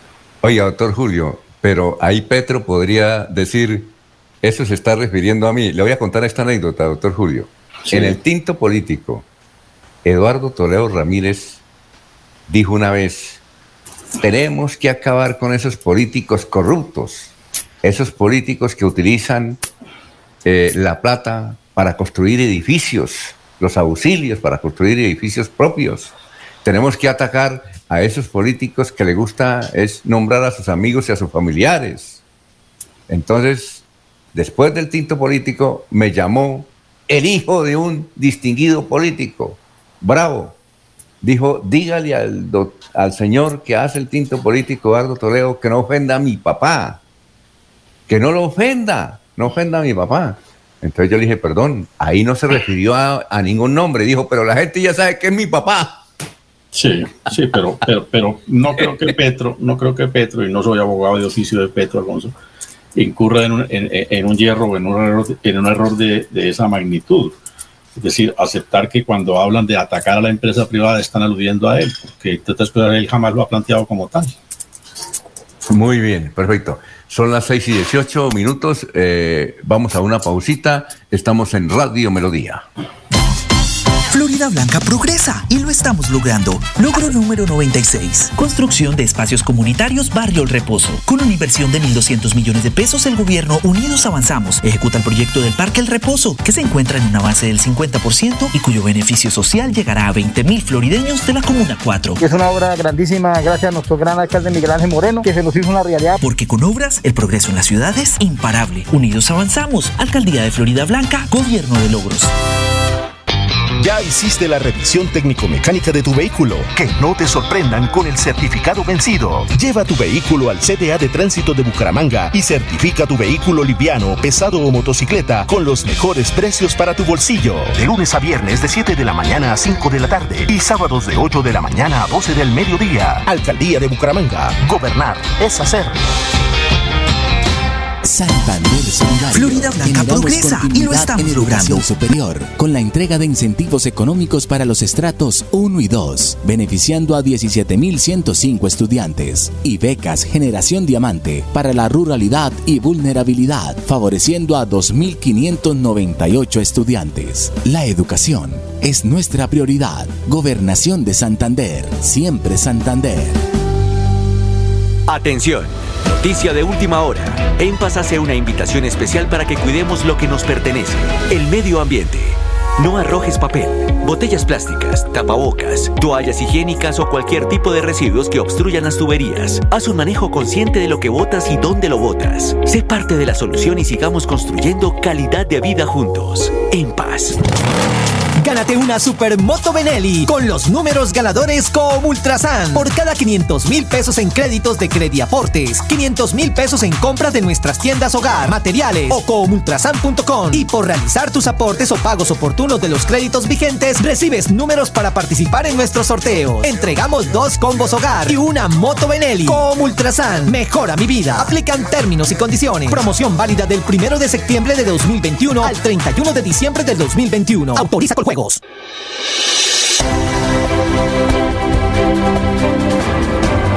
Información y análisis. Es el estilo de Últimas Noticias por Radio Melodía 1080 AM.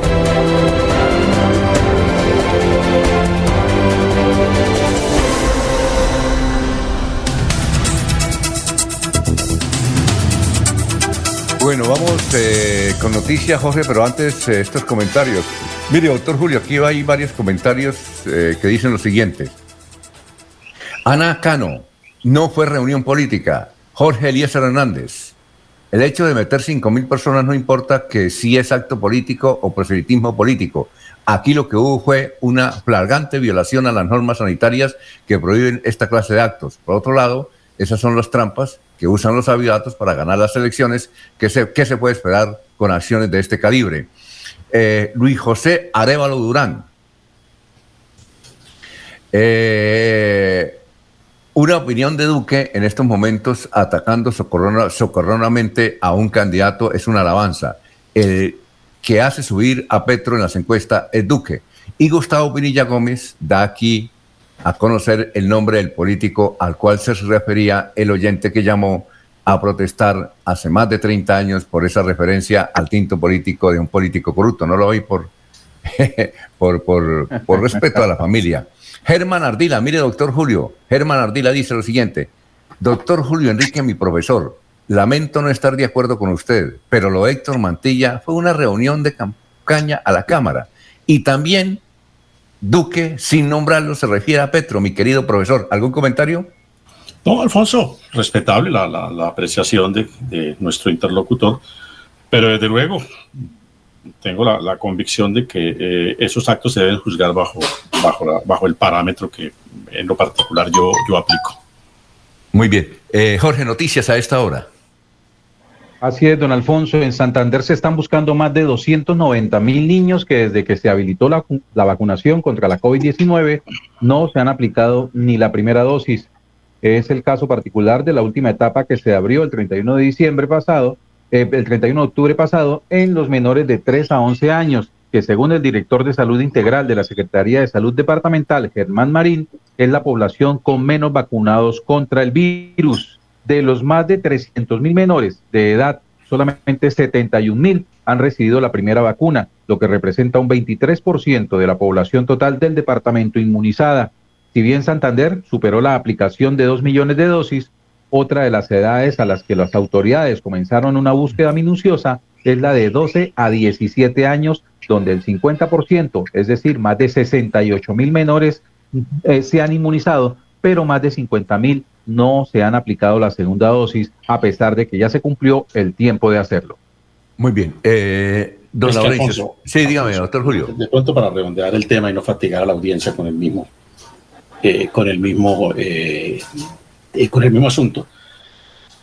Eh, expresar una opinión política, Alfonso, no es necesariamente una intervención en política. No se le puede privar a los hombres que ejercen el poder de que expresen opiniones políticas, pues por supuesto que tienen que hacerlo. Sí, sus actos, sus decisiones son de naturaleza política. Sería absolutamente absurdo pensar que quien ejerce el poder no pueda expresar opinión política. Otra cosa es que ese poder se ejerza con la tendencia, con la proclividad de querer favorecer una determinada opción política. Y eso lo ha señalado la, jurisprudencia y las normas legales cuando se hacen alusiones por quien ejerce autoridad a, eh, a un nombre o a una candidatura, pues debe ser puntual, debe ser expresa. El acto debe ser inequívoco en el propósito de favorecer una determinada causa o un determinado nombre de carácter político. Por manera que no puede haber confusiones en ese sentido. Oiga, doctor Julio, le voy a contar esta anécdota antes de ir con Laurencio. Eh, hace, las anécdotas son chéveres porque mm, eh, reúnen eh, un concepto. Resulta que había un part- en Caracol, en la década del 80, teníamos un equipo de fútbol y fuimos a jugar microfútbol al barrio, al barrio Girardot. Había una canchita de fútbol ahí. Y el gerente era Álvaro Fonseca Cornejo. Entré Willy Peña, creo que por estaba lesionado y él no pudo jugar, sino que comenzó y don Álvaro permitió que transmitieran el partido. Creo que nosotros jugábamos contra el frente. A mí me pusieron cinco minutos y me sacaron por, por malo. Pero el portero, doctor, era Alberto Osorio. Usted lo conoce, ¿no? Sí, claro. Entonces, eh, el señor Willy Peña dijo, bueno, tal, y, y decía, a mí me decía, eh, el, el- ¿qué? yo no sé qué nombre me decía, el, el- el líder de Barichara, la lleva el líder de Barichara, tal, y a, a todo el mundo le ponía apodos, y el portero era Alberto Osorio, el portero, ¿no? Entonces, eh, Alberto Osorio, cuando se refirió a Alberto Osorio, le dijo Cachico. Entonces, don Álvaro Fonseca llegó y paró el partido. Un momentico, un momentico, Willy, Willy, hágame el favor y no ponga apodos. O dele otro nombre, pero no ese, ese, ese no, por favor. Listo. Entonces, Willy Peña siguió narrando el, el partido. Y entonces, en vez de decir el nombre que dijo, dijo, y como estaba tapando, dijo, y la coge el hombre que siempre está junto a la red.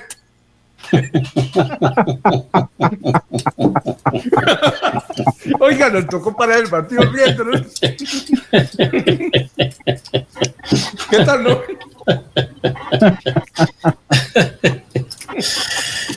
¿Ah?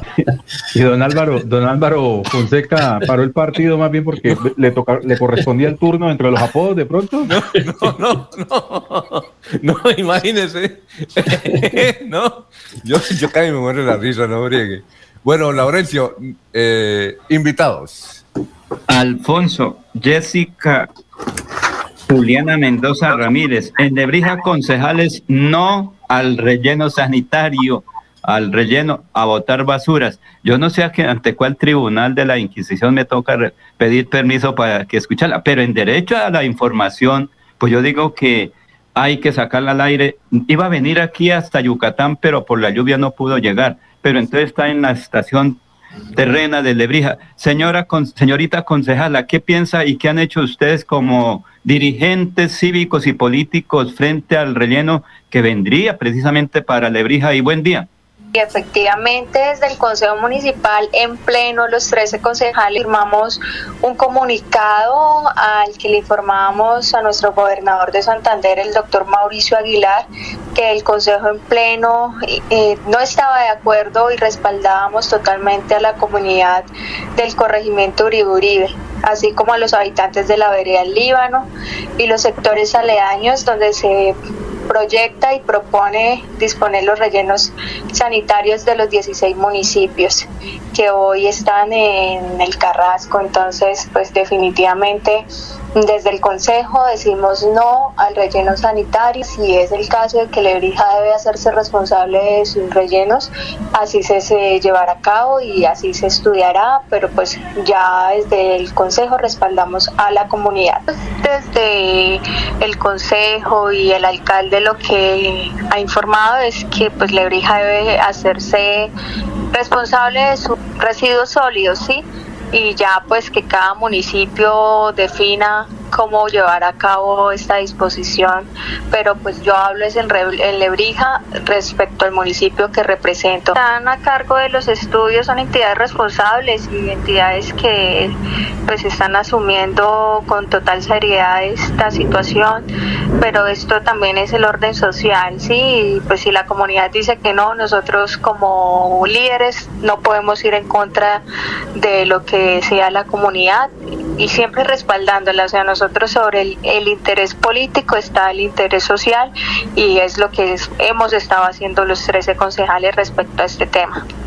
Concejala, ¿cómo está la parte rural del municipio de Lebrija en virtud que es despensa agrícola? Y ahora que los precios aquí en las plazas de mercado, en los centros abastos, eh, han incrementado el valor, ¿cómo está ya Lebrija? La situación es difícil, recibe uno constantemente la información de los campesinos, de la situación en el alza del precio de los insumos que ellos requieren para poder llevar a cabo sus cosechas, el transporte, los productos. Siempre, pues, de hecho, hoy estábamos explicando en el consejo con algún grupo de concejales cómo podemos nosotros interferir sobre el control del alza de los precios para los insumos y pues en eso estamos el estudio a ver qué seguimiento hacemos con todas estas eh, agrícolas que le venden los insumos y poder darle ahí un seguimiento a la situación porque es difícil cómo el alza en estos productos ha afectado a nuestras familias campesinas.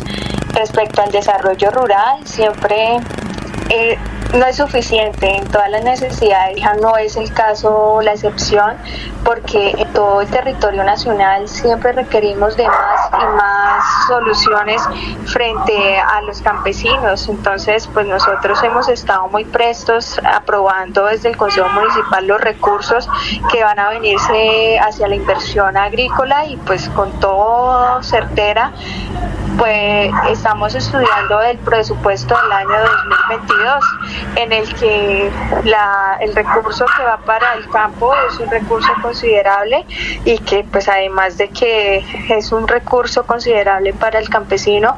Pedimos siempre a la administración municipal que se le invierta aún más, siendo ellos los mayores contribuyentes del impuesto de industria y comercio y del impuesto predial en nuestro mar desde cada una de las familias que nosotros representamos, desde la juventud, desde el adulto mayor, desde el niño, porque siempre debemos desvelar por toda la comunidad en general. Concejal Mendoza Ramírez, muy amable desde Lebrija para Últimas Noticias de Radio Melodía. Muchas gracias, don Laureano. Feliz día para todos.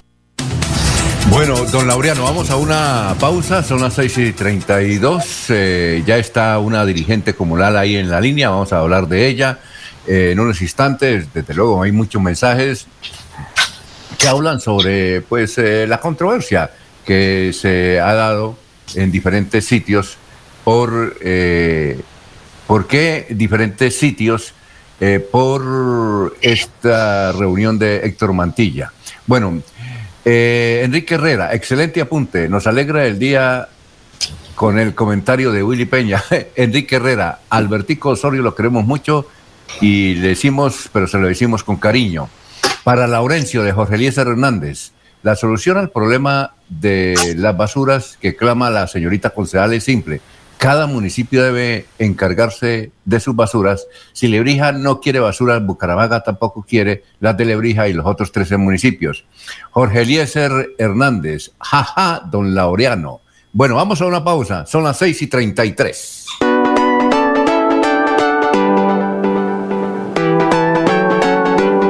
Melodía, Melodía, Radio Sin Fronteras. Escúchenos en cualquier lugar del mundo. Melodíaenlínea.com es nuestra página web. Melodíaenlínea.com. Señal para todo el mundo. Señal para todo el mundo. Radio sin límites. Radio sin fronteras. Radio Melodía, la que manda en sintonía.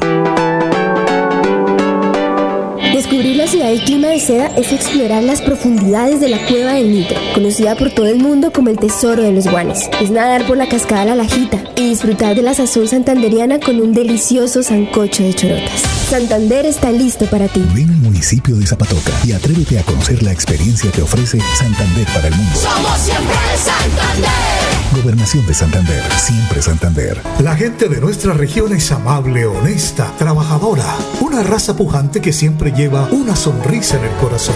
Por ellos estamos comprometidos en cuidar el medio ambiente, en innovar, en renovar con tecnología, transmitiendo confianza en el manejo integral de residuos. Desde el corazón de Colombia, Veolia, renovando el mundo. Esta es una Navidad para reencontrarnos con la familia y compartir abrazos, sonrisas y momentos únicos. Cajazán les desea una feliz Navidad y un grandioso 2022 con momentos muy especiales de bienestar y felicidad. Vigilada Super Subsidio. ¿Sabías que existe un protector de látex o poliuretano que además del SIDA, una infección de transmisión sexual te puede evitar? Aunque ya lo sabes, la respuesta te confirmo. Es el condón. Pero si ya lo sabías, ¿por qué no lo usas? Secretaría de Salud de Santander. Gobierno Siempre Santander.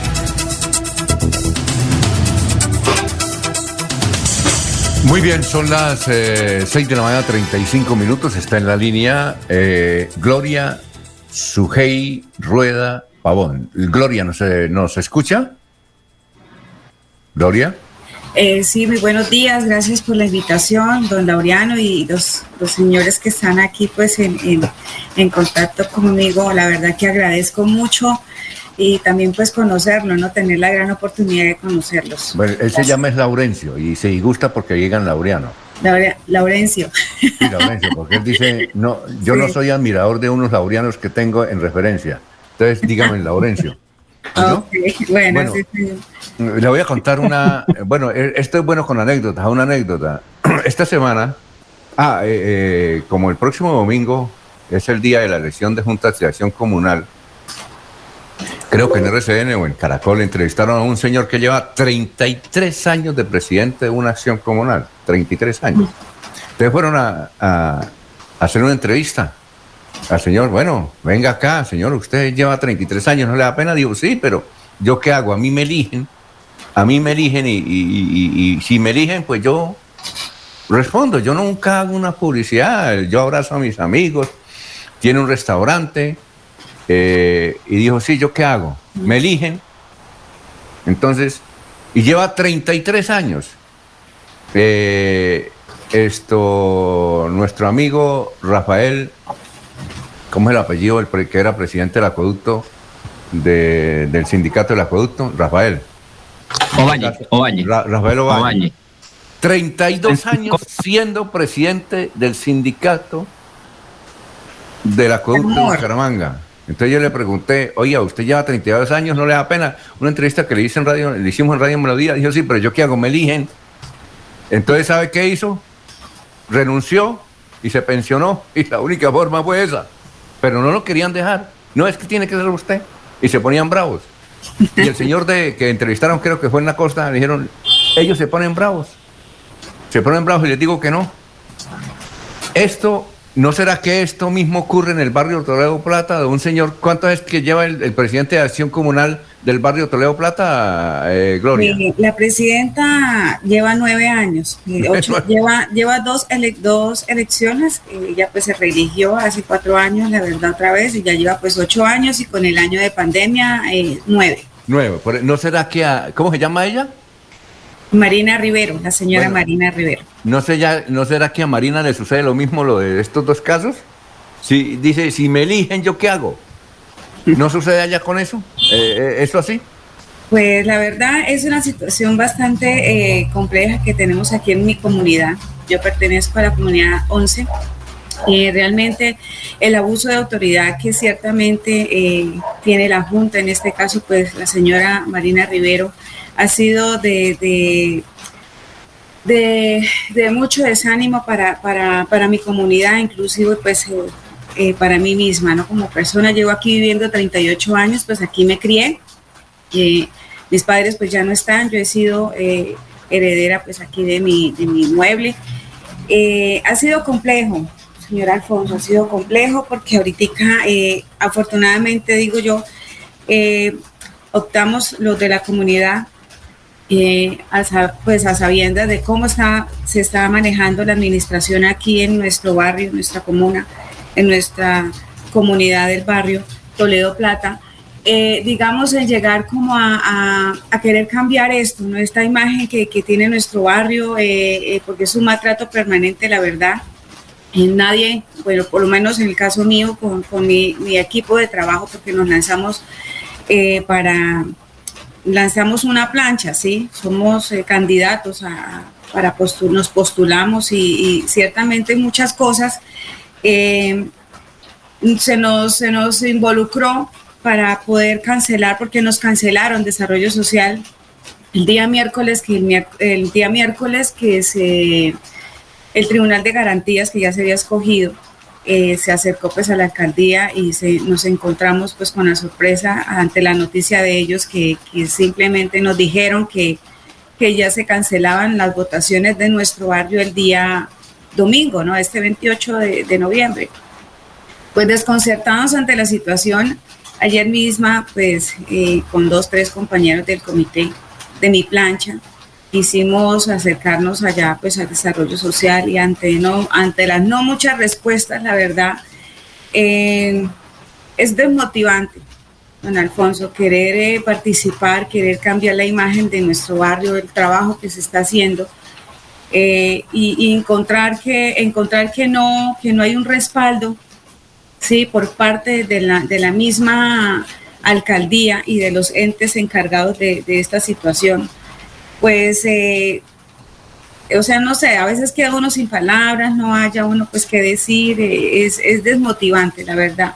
Eh, bueno, la falta, lo que te digo, la falta de apoyo y la supervisión de la alcaldía, que es, la verdad, nada. Esta es la hora que estamos esperando, o sea, verbalmente nos dijeron, les dijeron al Tribunal de Garantía que ellos tomaban, que ellos tenían, como quien dice, la autoridad para, para Señora. cancelar estas votaciones. Señora, ahí en ese barrio Toledo Plata existe un ciudadano tan viejo como usted vivir allá, que es el señor Valdivieso. ¿Usted lo conoce?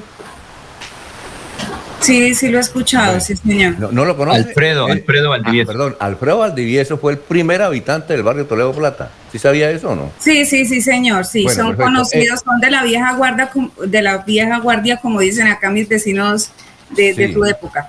Ese barrio eh, le pusieron el nombre Carlos Toledo Plata porque cuando lo mataron a él, Sí. él, él hizo bazares. Yo recuerdo que ahí en Caracol le Sí, hacíamos sí, señor. publicidad a Carlos Toledo Plata por, porque él a través de bazares eh, logró entregar vivienda. Eh, ¿y, qué dice, ¿Y qué dice el señor Valdivieso frente, frente a, su... eh, eh, además, el señor Valdivieso es un hombre de izquierda. ¿Qué dice frente a su posibilidad de ser presidenta o de que la señora esa no abandone el cargo? Pues don Alfonso, nosotros no hemos tenido contacto con él, la verdad.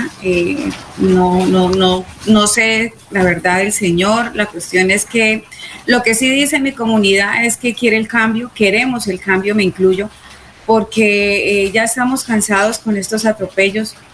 Eh, aquí se han recibido de alguna manera o se están manejando algunos puntos estratégicos donde eh, generamos ingresos pero pues no, no se ve ese, ese gran o ese buen manejo, ¿no? Entonces, incluso hasta hace poco, eh, después de nueve años, pues la señora Marina se acordó que la cancha estaba descuidada, que, que tocaba ponerle los aros, que tocaba pintarla.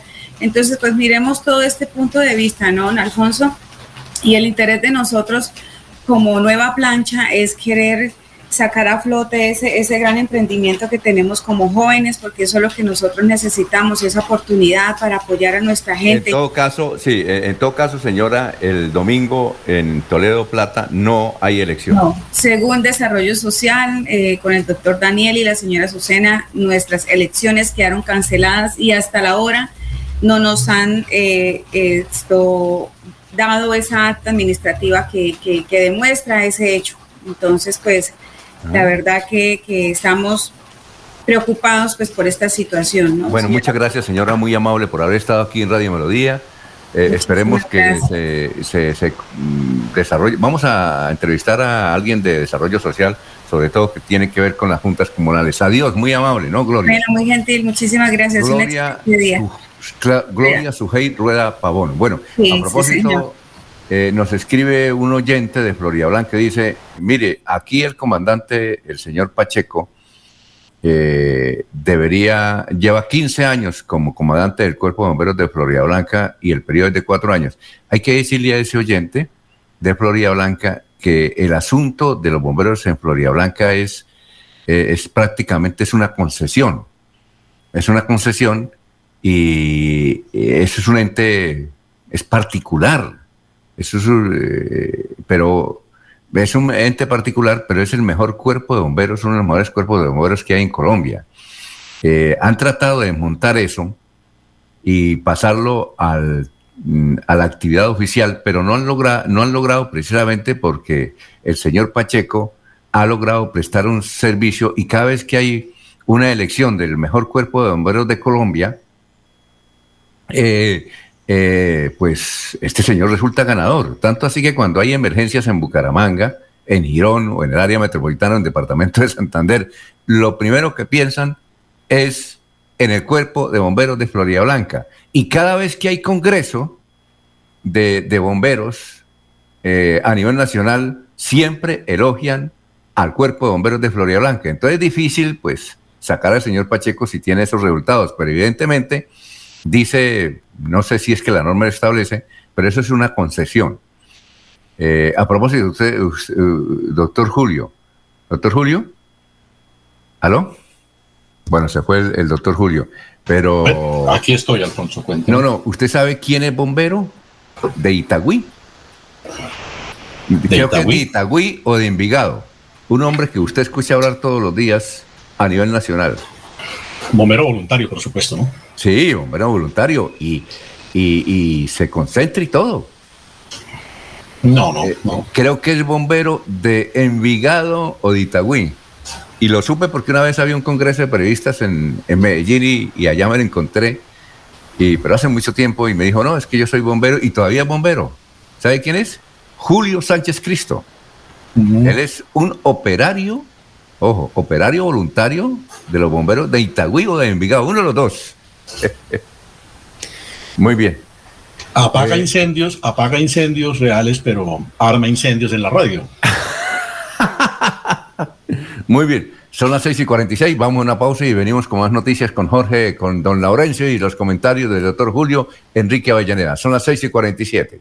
Bueno, curso extensivo presencial. Prepárate para la prueba de ingreso presencial del 28 de noviembre al 6 de marzo del 2022. Domingo de 8 de la mañana a 12 y 30 del mediodía. Curso extensivo presencial. Inscripciones al teléfono 316-521-4352. Repetimos el teléfono 316-521-4352. Y los fijos 657-4797 y 647-4675. Invita el grupo educativo Elmer Pardo. Llevo varios días sintiéndome agobiada. He tenido momentos de crisis. Los problemas en mi entorno familiar y laboral me han llevado a sufrir de ansiedad y en realidad a veces no le encuentro sentido a mi vida. Si está pasando por un momento similar, comuníquese con la línea de salud mental 607-697-0000, extensión 1114, 1123 o al 317-440-2158. Brindamos orientación las 24 horas del día. Gobernación de Santander, siempre Santander. Bienvenidos a su concurso. Si lo tiro,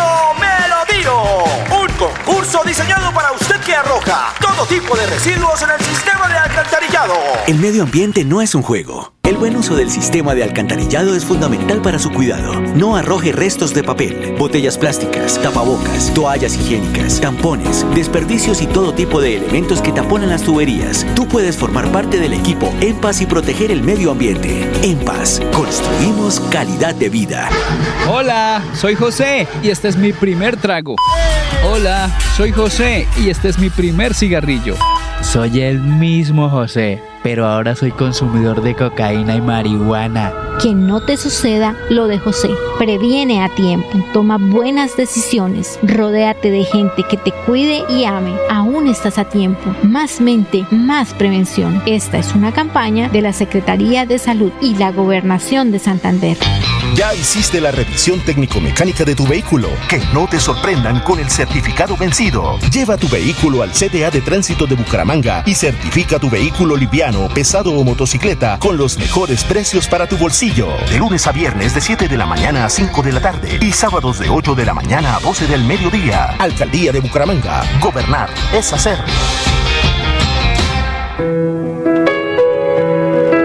La radio es vida. La radio es optimismo y esperanza. La radio fue primero. La radio fue ayer, es hoy y será mañana. La radio, tu compañía de siempre.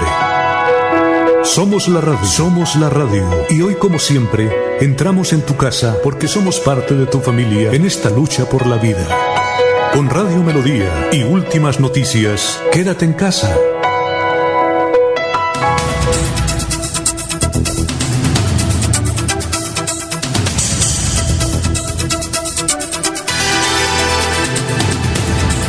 Son las 6 de la mañana, 50 minutos. Eh, noticias a esta hora, don, eh, don Jorge. Mire, aquí hay una reflexión de Luis José Arevalo Durán que dice, la noticia más importante del Congreso de Confrecar es la falta de conductores para movilizar los tractomiones, tractocamiones, una buena oportunidad laboral para muchos. Es muy difícil conseguir un conductor de tractomula en Colombia. Eh, sobre eso, Luis José, eh, tuve la oportunidad de hablar con un santanderiano que está trabajando en el sur de la Florida y es eh, y era camionero acá, conductor de camión, y allá en Estados Unidos él, él está eh, conduciendo un camión. Entonces yo le eh, por WhatsApp le pregunté, bueno, ¿y usted por qué se fue? Dijo, hermano, realmente en Colombia yo me ganaba con mucho esfuerzo máximo un millón ochocientos mil pesos mensuales y con todas las incomodidades.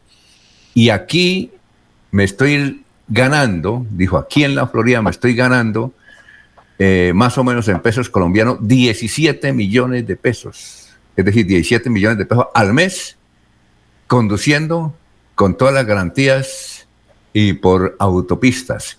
Sobre ese tema, ¿es cierto que se trató el tema en Cofecar, eh, Jorge?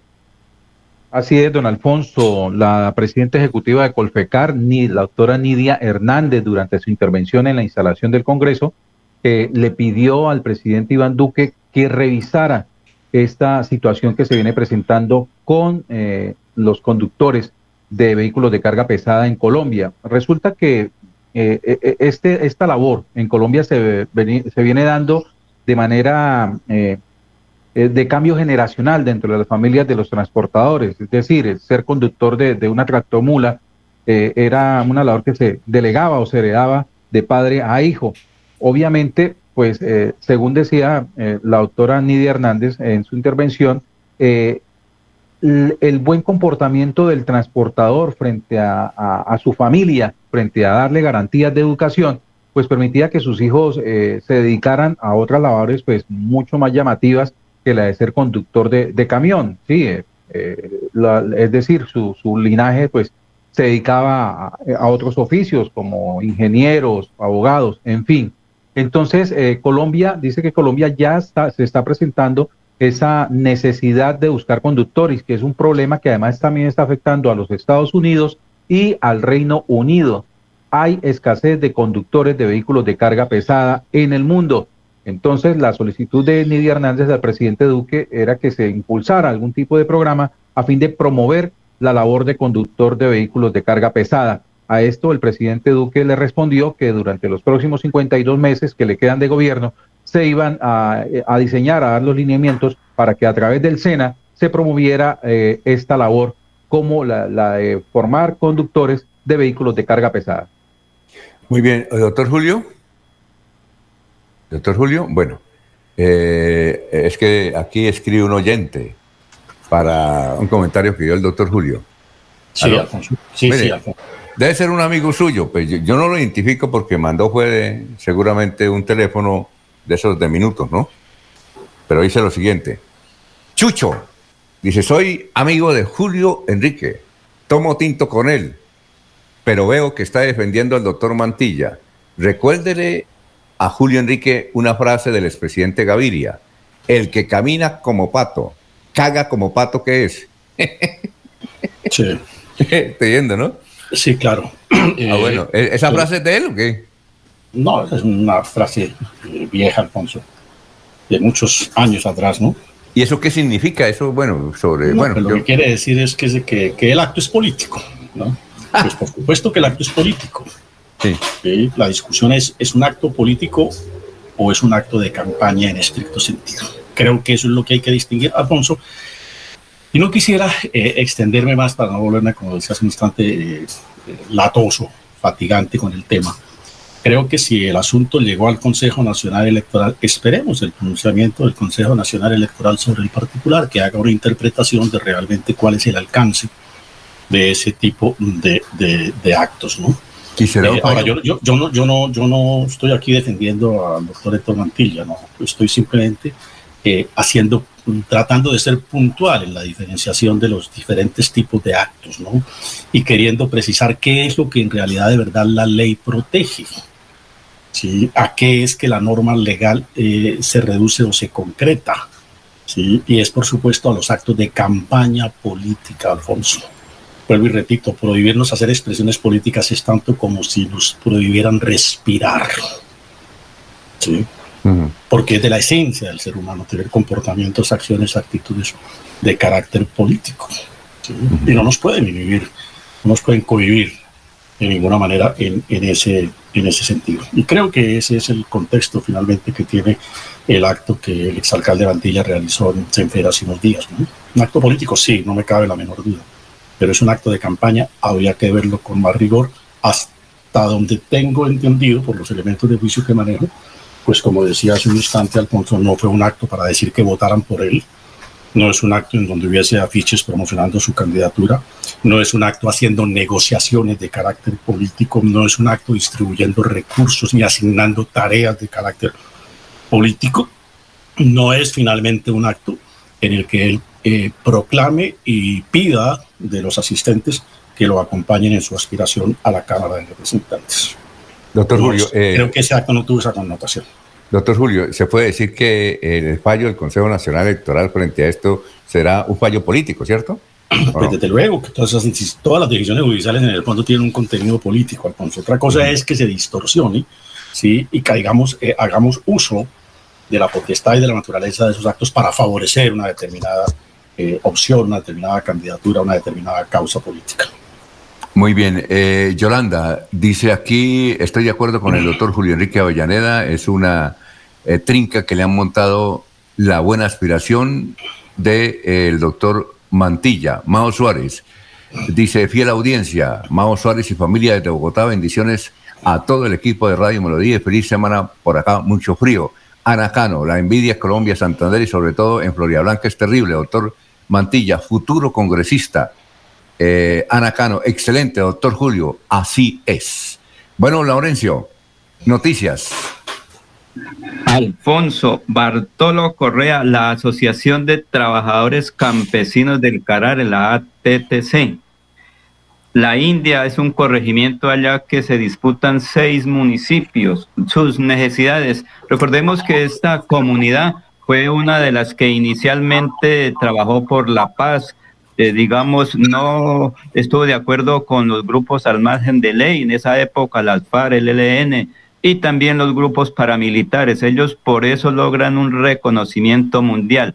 Y ahí estuvo, recordemos también Silvia Duzán, que perdió la vida, lo mismo que varias personas por trabajar por ese proceso de paz allá en el corregimiento de la India o en el sector de la India. Escuchemos precisamente qué dice Bartolo Correa, que está aquí en Bucaramanga, se vino de día en día para lograr llegar a Bucaramanga. Y buen día. La ATGC pues con dificultades, pero sigue andando, de seguir consolidando la paz, el desarrollo y, la tranquilidad en nuestra región. Eh, estamos en la búsqueda de unos recursos con el gobierno departamental y el gobierno nacional en el funcionamiento de la ATCC. Con el señor gobernador se comprometió con la India y la ATCC ese trabajo para definir unos recursos en qué obras se van a, se van a invertir en el corregimiento construcción de un muelle para, para frenar eh, que se lleve el pueblo del puerto de la India, que es la vida del corregimiento, porque todos los salen y entran por, por el río a, las comunidades, a todas las veredas. Este es el río Carare y, Minero. Hoy creo que el 60% de las comunidades está viviendo la agricultura. Planteándole al gobierno departamental que nos ayude a conseguir mecanismos para ampliar la cobertura de producción y mercadeo, para conseguir mercadeos. Y en la ida a la India, del, que vamos a hacer una mesa de trabajo, se sacan algunas conclusiones y unos respaldos para avanzar con esos proyectos. ¿En población cómo están actualmente allá? O sea, en este momento la India tiene una población, estamos cerca de 9.000 habitantes en esa zona de influencia del ATC porque entre esos tenemos un número de venezolanos que pasa de 150 venezolanos en nuestra comunidad de la India también. Hasta allá que los hemos acogido, los hemos alojado y gracias a Dios pues se sienten bien en nuestra comunidad. Pues. ¿Y allá qué hacen ellos? Ellos trabajan, ellos trabajan en el campo ellos son obreros, eh, las mujeres trabajan en las casas de familia y la verdad es que se les dijo que, que indigentes y vagos no queríamos, que queríamos gente buena, gente de carne y hueso y, y los jóvenes sobre todo trabajan con lo de la madera, trabajan con el campo, entonces están avanzando también en, el territorio. ¿La India y ese proyecto tiene futuro? India tiene futuro porque la India es una de las dispensas agrícolas del departamento de Santander. Casi el pulmón de oxígeno que le queda al departamento de Santander está en la zona de influencia de la ATS en el corregimiento de la India, que pertenece a seis municipios. Nos tienen, nos tienen jodido por Cimitarra, Landazuri, Bolívar, Sucre, La Belleza y El Peñón pero absolutamente estamos huérfanos de administraciones, porque el, que le corresponde al casco urbano de la, de la India eh, se llama Landazo. En concreto, ¿qué petición hay para la comunidad de la India en esos municipios? La construcción de la subestación de policía, la creación del, del proyecto del gas, del gas natural, porque hoy un cilindro de gas vale 70 mil pesos en la India de 40 litros. Entonces para uno de pobre es una cosa eh, eh, muy elevada para, estar pagando eso. Función del acueducto, el agua, aquí tenemos agua potable porque no es justo que un, territorio de paz, no premio Nobel de paz, y hoy no, no tengamos agua potable en nuestra comunidad. Muchísimas gracias a usted y de verdad que les agradezco siempre que me han dado la oportunidad de contarles de las cosas que se hacen en nuestro territorio y, avanzar en, nuestra programación de cada día vivir en nuestra zona. Muchas gracias. Muy bien, eh, antes de irnos a unos mensajes, Alberto Ríos nos escucha en San Gil, dice, yo soy de Pereira, pero vivo aquí en San Gil hace mucho tiempo, eh, eh, escuchando la controversia sobre el señor Mantilla. ¿Por qué se le han dedicado a este señor Mantilla de que está haciendo campaña política cuando entren a las páginas de Facebook? Ahí hay reuniones de políticos en campaña. dice el doctor Rodolfo Hernández, eh, hace reuniones y él a través de Facebook Live dice que es candidato a la presidencia. Entonces, ¿por qué a él no le dicen nada? Eh, Jaime Durán aquí ha hecho varias reuniones que han sido transmitidas por Facebook Live en, aquí en San Gil y en el Socorro. Igualmente, los del Centro Democrático están haciendo campaña, los del Polo han venido acá eh, y han ido a Charalá y han transmitido eso por Facebook Live diciendo que hay que votar por Petro la presidencia y dan una lista a la Cámara de Representantes. Entonces, si eh, hay que investigar que entren los señores de la Procuraduría y las IAS a las páginas de Facebook. Ahí está la prueba. Vamos a una pausa. Son las 7 de la mañana, dos minutos. Aquí Bucaramanga, la bella capital de Santander. Transmite Radio Melodía Estación Colombiana, HJMH, 1080 kilociclos, 10.000 vatios de potencia en antena, para todo el oriente colombiano. Cadena Melodía, la radio líder de Colombia. Conocer la Niña Blanca de Santander es caminar por las montañas del desierto de los siete colores. Es escuchar los relatos de las tribus que dieron vida a estas tierras en el cementerio indígena. Y descubrir el Salto Blanco, el lugar en el que el cielo se une con el suelo. Santander está listo para ti. Ven al municipio de Betulia y atrévete a conocer la experiencia que ofrece Santander para el mundo. Somos siempre Santander. Gobernación de Santander, siempre Santander. Queremos que disfrutes de un servicio de energía confiable y de calidad. Por eso trabajamos en el mantenimiento de la infraestructura eléctrica, para que estés informado oportunamente de las fechas y horarios de las suspensiones del servicio de energía. Síguenos en nuestras redes sociales arroba esa grupo EPM o consulta toda la información en www.esa.com.co. ESA, Grupo EPM, Vigilado Superservicios. La gente de nuestra región es amable, honesta, trabajadora, una raza pujante que siempre lleva una sonrisa en el corazón. Por ellos estamos comprometidos en cuidar el medio ambiente, en innovar, en renovar con tecnología, transmitiendo confianza en el manejo integral de residuos. Desde el corazón de Colombia, Veolia, renovando el mundo. Los invitamos a sintonizar el programa Curación Natural de la Unidad Médica Biológica del Dr. Ricardo González, de lunes a viernes en los horarios 7 y 30 y 9 y 30 de la mañana y los sábados 7 y 30 y 12 del mediodía. Aquí encontrará la orientación profesional para todo tipo de enfermedades, tratamientos con medicamentos naturales. Llame y agende su cita médica al 313-392-2623, 313-392-2623. Aquí están las últimas noticias, las noticias de la hora. Mucho gusto, buenos días. Estas son las UCI Noticias y Paz de la Hora con Silvia Cárdenas. El presidente Iván Duque celebró que la Comisión de Disciplina Judicial haya abierto investigación contra la decisión que tomó un juez de frenar la modificación de la Ley de Garantías, que fue hecha por el Congreso de la República. Duque aseguró que es un atropello sin precedentes. El mandatario cuestionó fuerte a los jueces que quieren tumbar sanciones presidenciales. Esto después de que el Juzgado Tercero Administrativo de Bogotá ratificara el fallo que frenó la modificación a la Ley de Garantías. La farmacéutica Pfizer presentó oficialmente la documentación ante el INVIMA para lograr la autorización sanitaria de uso de emergencia para la aplicación de las vacunas contra la COVID-19 en menores de 5 a 11 años de edad. Paralelo a esto, el Ministerio de Salud dio a conocer que los niños de 3 a 11 años de edad ya podrán ser vacunados contra el COVID-19 sin agendamiento y en cualquier punto nacional de vacunación. En esta época de crisis sanitaria, la radio está encendida. La radio está encendida. Le acompaña, informa y entretiene. Manténgase informado de una fuente confiable. La radio en Colombia entrega noticias verificadas y de una buena fuente.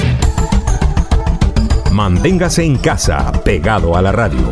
La radio en Colombia se oye. Se oye, se oye. Lavarse las manos es la mejor manera de prevenir el coronavirus. Este virus puede habitar en cualquier parte, en personas y objetos con las que entramos en contacto diariamente. Tubos, manijas, grifos, teléfonos, teclados, dinero, puertas, manos, bocas, mesas, lapiceros, botones, cisternas. Una microgota de saliva, lágrimas o moco de algún contagiado esparce cientos de partículas del virus que pueden llegar a nuestras manos y entrar a nuestro organismo. Por eso, lávate bien las manos y evita el contagio. Un mensaje de UCI Noticias y la Corporación CIPAS. Alarma Mundial ha generado una nueva variante del coronavirus descubierta en Sudáfrica y que preocupa a los científicos por la treintena de mutaciones que ha desarrollado y de cómo afecta esta característica el comportamiento del virus. La denominación técnica de la nueva cepa de Sudáfrica es B11529 y este viernes 26 científicos de la OMS se reunirán en Sudáfrica para analizarla. Esta variante ha generado prohibiciones de vuelos en varios países, la caída de las bolsas y el precio del petróleo, entre otros. Entérese primero en Noticias y Paz. Lebrija. Por más de 30 años, los habitantes de Lebrija han esperado obras que ayuden a la descontaminación de la quebrada La Angula, la cual desemboca en el río Lebrija. Por esto, se están adelantando los estudios y diseños para construir el emisario final y la planta de tratamiento de aguas residuales. Más de 23.000 habitantes beneficiados, más de 60 empleos directos e indirectos. Así trabajamos por nuestros territorios en busca del desarrollo social, económico y sostenible. Agua siempre para todos.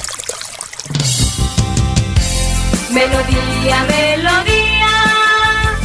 En noticias, la que manda en sintonía. Bueno, son las 7 de la mañana, 8 minutos. Dice el periódico El Frente, Sicario contó días antes que iba a matar a la abogada Yamile Guerra. Y entre sus principales aparte dice la siguiente, un lote sería el pago que le habían prometido al sicario que acabó con la vida de la dirigente política y abogada santanderiana Yamile Guerra. Ha pasado un poco más de dos años desde que un sujeto disparó contra Guerra y logró poner fin a su existencia. El hecho se registró en el barrio Mirador de la Hacienda en el municipio de Florida Blanca. Desde entonces, los familiares de Yamile continúan luchando para que se haga justicia. Es así como en las últimas horas se conocieron nuevos detalles del caso, o más exactamente, un testigo clave salió a la luz. De acuerdo con las declaraciones que había dado este hombre, quien al parecer sería un allegado de Carlos Julio Vázquez, alias Manuel Soldado, el señalado asesino días antes se enteró que una mujer estaba siendo amenazada y que posteriormente la iban a asesinar. El sicario Carlos Julio, unos días antes, previos al asesinato de Yamile, le confiesa a su mejor amigo que iba a asesinar a una vieja, como dice él en Florida Blanca, una abogada. El amigo no le paró bolas, piensa que es una cosa de tragos. Posteriormente ve las noticias, le pregunta eh, por eh, esa situación y Carlos Julio le dice que sí, que la mataron junto con otra persona eh, que había traído de Cali sur de Bolívar y que había participado. Un señor Héctor contó el abogado Ludwig Prada al mencionado medio radial. Como dice el refrán, los niños y los borrachos siempre dicen la verdad. Y Manuel Soldado estaba anunciando un crimen que se perpetró el pasado 20 de julio del 2019. En su confesión, el testigo asegura que Vázquez habría cometido el sicariato porque le habrían prometido un lote evaluado en 60 millones de pesos. Él me contó que el lote ya lo tenía asegurado porque Hernando se lo iba a regalar y ahora con ese trabajo lo tenía aún más asegurado, se lee en la declaración. Muy bien, son las 7.11. Noticias a esta hora, Jorge. Don Alfonso, dato importante es que arroja el Congreso de Colfecar en Cartagena. Hoy es la jornada de clausura en la que estará presente eh, la ministra de Transporte, Ángela María Orozco, eh, quien ha estado muy activa en estos días de, de, de, ah, de conferencias es la exdirectora de tránsito de Bucaramanga, Andrea Juliana Méndez. Se prevé que hoy, durante la clausura, la ministra Orozco eh, haga su presentación de ingreso al alto gobierno. Don Alfonso, dato importante al respecto. Ya eh, se sabe que Andrea Méndez ingresará a la Superintendencia de Transportes como asesora de alto grado dentro de la entidad. Ah, eso es una buena noticia. Entonces, Andrea Méndez, asesora de la Superintendencia de qué? De Transporte, don Alfonso. Supertransporte. Ah, bueno. Sí, señor. Vamos a colocarle en el Twitter. A ver, don Laurencio, lo escuchamos. El cargo, ¿Ah? el cargo de la doctora Méndez será el de asesor código 1020, grado 11. Ah, fuera tan amable, me lo envía por WhatsApp, Jorgillo, para meterlo en el Twitter. A ver, don Laurencio. Alfonso, ojalá que no le vayan a hacer el daño a ella y le hagan cambiar ahí el decreto, porque aquí los santanderianos lo que sí hacemos es eso, ir a Bogotá a pedir que no se nombre una buena persona. Ella merece este cargo. Estamos ocho de tiempo. Difíciles no, de vida como la de Andrea Méndez. Tranquilo que la defensa vale. Alfonso, es que en el municipio de Charalá, pues allá hay una serie de obras que están haciendo por el bicentenario, donde la gobernación de Santander, a cargo de Mauricio Aguilar, del presidente de la República, de los proyectos bicentenarios están cumpliendo. Pero qué mejor que sea Edinson Arena Silva que nos hable sobre este tema. Señor alcalde, buen día. ¿Y qué se puede hablar? La cumple 320 años el próximo 10 de diciembre, al igual nuestra parroquia Nuestra Señora de Monguí. Nacional logramos pues que en este gobierno se firmara el avance en la pavimentación de la vía Duitama Charala San Gil por un valor de 310 mil millones de pesos. Logramos también la firma de la construcción del parque lineal temático por Fontur por valor de 8.700 millones de pesos. Logramos el avance de construir los colegios 10 del Colegio José Antonio Galán y el Colegio Integrado Elena Santos con envías para pavimentar 4 kilómetros por valor de 5.914 millones de pesos. En noviembre logramos la firma del convenio por 17 mil millones de pesos ante el Ministerio de, vivienda, es un convenio, logramos salvar La Plata, eh, 10.130 millones de pesos y logramos 7.000 adicionales para el cierre financiero. Con eso lograremos nosotros el crecimiento de Charalá y todo el tema urbanístico. Tenemos retraso por varios años debido precisamente a la falta del plan maestro alcantarillado. Lo uno, nuestras calles no las hemos podido mejorar por el tema del plan maestro alcantarillado y segundo porque necesitamos eh, crecer la parte urbana y uno de los factores determinantes es los servicios públicos, entre esos el servicio de alcantarillado. Un proyecto que se beneficia por lo menos unos 8 mil habitantes del casco urbano y pues todo el municipio lógicamente que son 14 mil habitantes, más toda la expansión urbana que a futuro es un determinante para el crecimiento y desarrollo de Charalá. Alcalde, por estos días la moda es café, panela y ganado. ¿Cómo está Charalá? Un año que la economía en nuestra región ha crecido por los buenos precios que hemos tenido del café, han sido precios históricos, igual lo ha sido también el precio del ganado en pie y también lo ha tenido la panela. Charalá es un municipio bendecido de Dios porque tenemos nosotros el microclima desde una altitud de los 1.100 metros hasta los 3.600 metros. Tiene vocación agrícola y vocación pecuaria. En la parte agrícola, repito, tenemos café, caña, cítricos y en la parte de la ganadería, que es un reloj muy importante en Charalá. Charalá tiene una extensión de 481 kilómetros cuadrados de área. Los compromisos por el bicentenario, por la ahí en el Pienta y todo lo que tiene que ver con la historia de Charalá, ¿se han cumplido a nivel nacional y regional? Sí, se han venido cumpliendo. Los temas del pavimento de la vía Vitama es el pacto bicentenario. Eh, se van a pavimentar 44 kilómetros de los 74 kilómetros que hacen falta y también el parque lineal temático fue otra obra que está incluido entre las obras establecidas en la ley 1644 del año 2013, lo que es la Casa de la Cultura, está pendiente la Casa José Antonio Galán y la réplica del Puente El Pienta.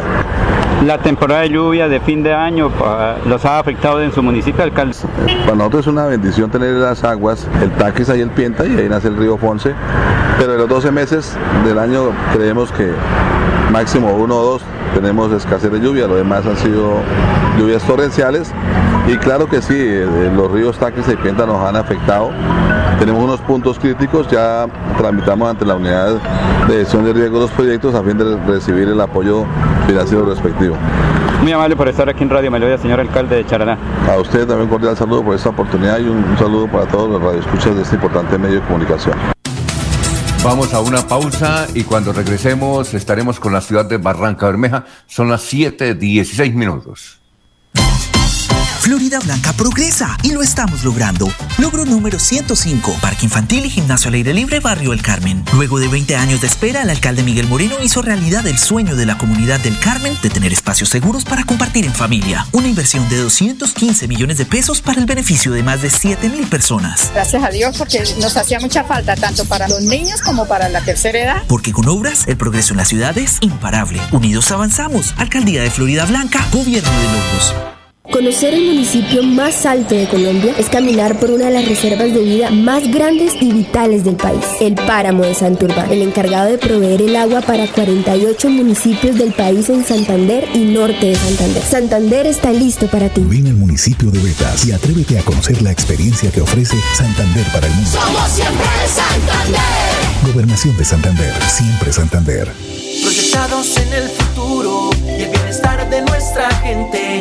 Trabajamos todos los días en, en paz, cuidando el medio ambiente.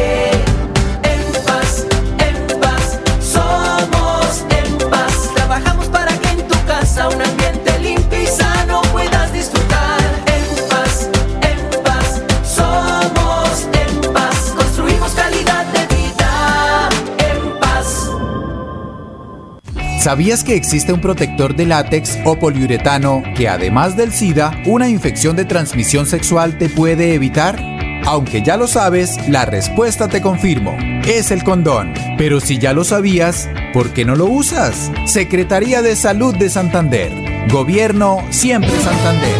Hay más noticias. Muchas noticias, muchas noticias en Melodía 1080 AM. Soel Caballero está en Últimas Noticias de Radio Melodía 1080 AM. Alfonso, para usted, para los compañeros, igualmente para todos los oyentes. Durante este fin de semana se realizará el fan press del circuito Yarigués, encanto natural que contará con periodistas de medios como El Tiempo, El Heraldo, Colprensa e influencers quienes visitarán lugares turísticos de Barranca Bermeja y San Vicente de Chucurí. El recorrido se iniciará en el corregimiento El Centro, donde visitarán el Museo del Petróleo, continuarán en el corregimiento San Rafael de Chucurí, donde presenciarán el avistamiento de aves, micos y fauna silvestre. Finalizará en San Vicente de Chucurí, donde conocerán la ruta del cacao y el turismo de aventura, fincas cacaoteras y sitios representativos del municipio. Por otra parte, la Secretaría Distrital de Salud dio a conocer que con las recientes jornadas de vacunación contra el COVID-19 se ha logrado vacunar a niños entre 11, entre 3 y 11 años para un total de 11 mil infantes. Noticias con las que amanece el distrito continúen compañeros en estudios en últimas noticias de Melodía 1080 AM. Enrique Ordóñez Montañés está en Últimas Noticias de Radio Melodía 1080 AM. Son las 7:20 minutos. Isaías Ríos, profesor, ha escuchado varias veces, eh, lo ha escuchado usted varias veces hablar de plagio literario. ¿Cómo es el tema de moda? Ah, perdón, como es el tema de moda, quisiera preguntarle eh, cuándo se comete el plagio y si se comete solo es en la tesis de grado y en la literatura, profesor. Es decir, cuando hay plagio, solo es en la tesis de grado y en la literatura, profesor. Pregunta Isaías y muy buenos días.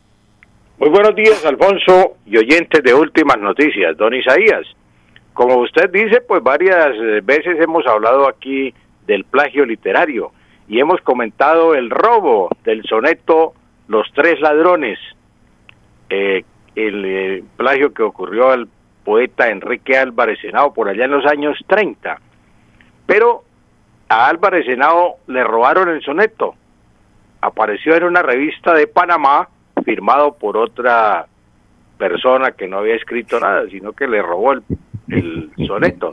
Entonces él escribió otro soneto, como el primero lo había titulado Los Tres Ladrones, escribió otro titulado Los Cuatro Ladrones, incluyendo el que le robó el poema. Y entonces le decía, no, esto no lo escribieron las ánimas benditas y, otras cosas, este, hasta política le metió, porque decía tal vez por ser yo liberal y no por godo me lo robó con firma y todo. Entonces, eh, pues eh, eh, esa es, eso es lo que hemos comentado, que también ocurre en, pues ese es un robo literario completo porque fue todo el soneto, pero ocurre también el robo de versos. Hay, hay personas que roban los versos y las estrofas y las incluyen dentro de un poema de, ellos. También pues ocurre en las tesis de grado y ocurre en un artículo periodístico. A mí me ocurrió cuando yo escribía la columna Nuestro idioma en el aire, en el- en el aire, en el periódico Vanguardia, encontré con la sorpresa de que una vez en un periódico de un colegio apareció textualmente la columna que yo ya había publicado en el periódico.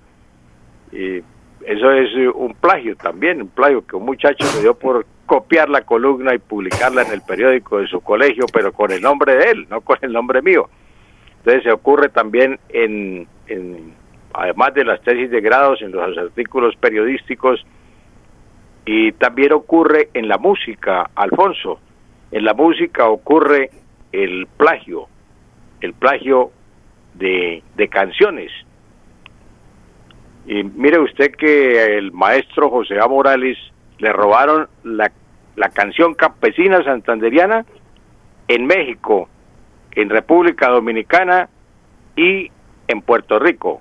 Hay campesina en veracruzana, campesina mm, borincana y campesina dominicana. Esos tres eh, plagios le hicieron al maestro José A. Morales.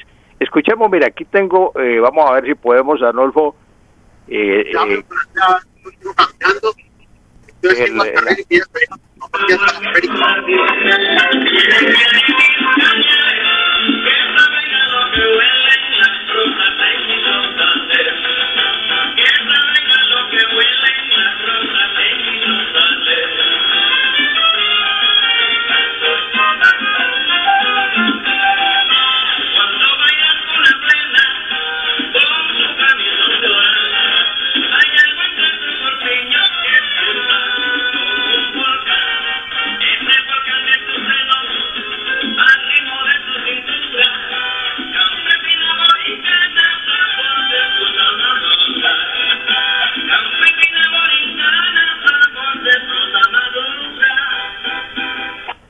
Esa es Campesina Borincana, una orquesta de Puerto Rico, la Salcha Chaney de Puerto Rico le plagió al maestro José A. Morales la campesina santanderiana y lo convirtió en campesina borincana.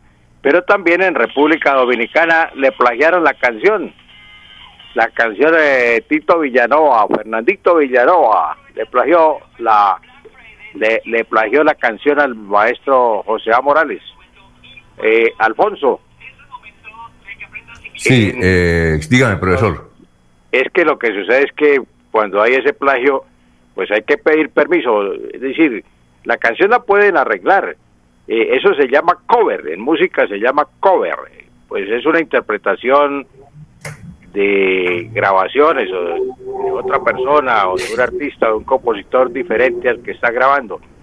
Pero eso se hace con permiso, con el permiso exclusivo de la persona que es el autor original de la canción.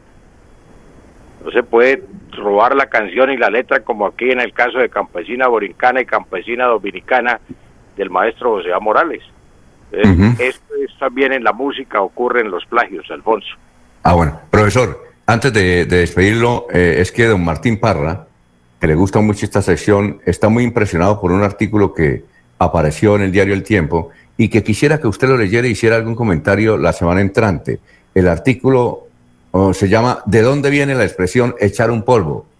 Eh, eh, pregunta don Martín Parra, que a esta hora nos escucha en Florida Blanca. ¿Le parece?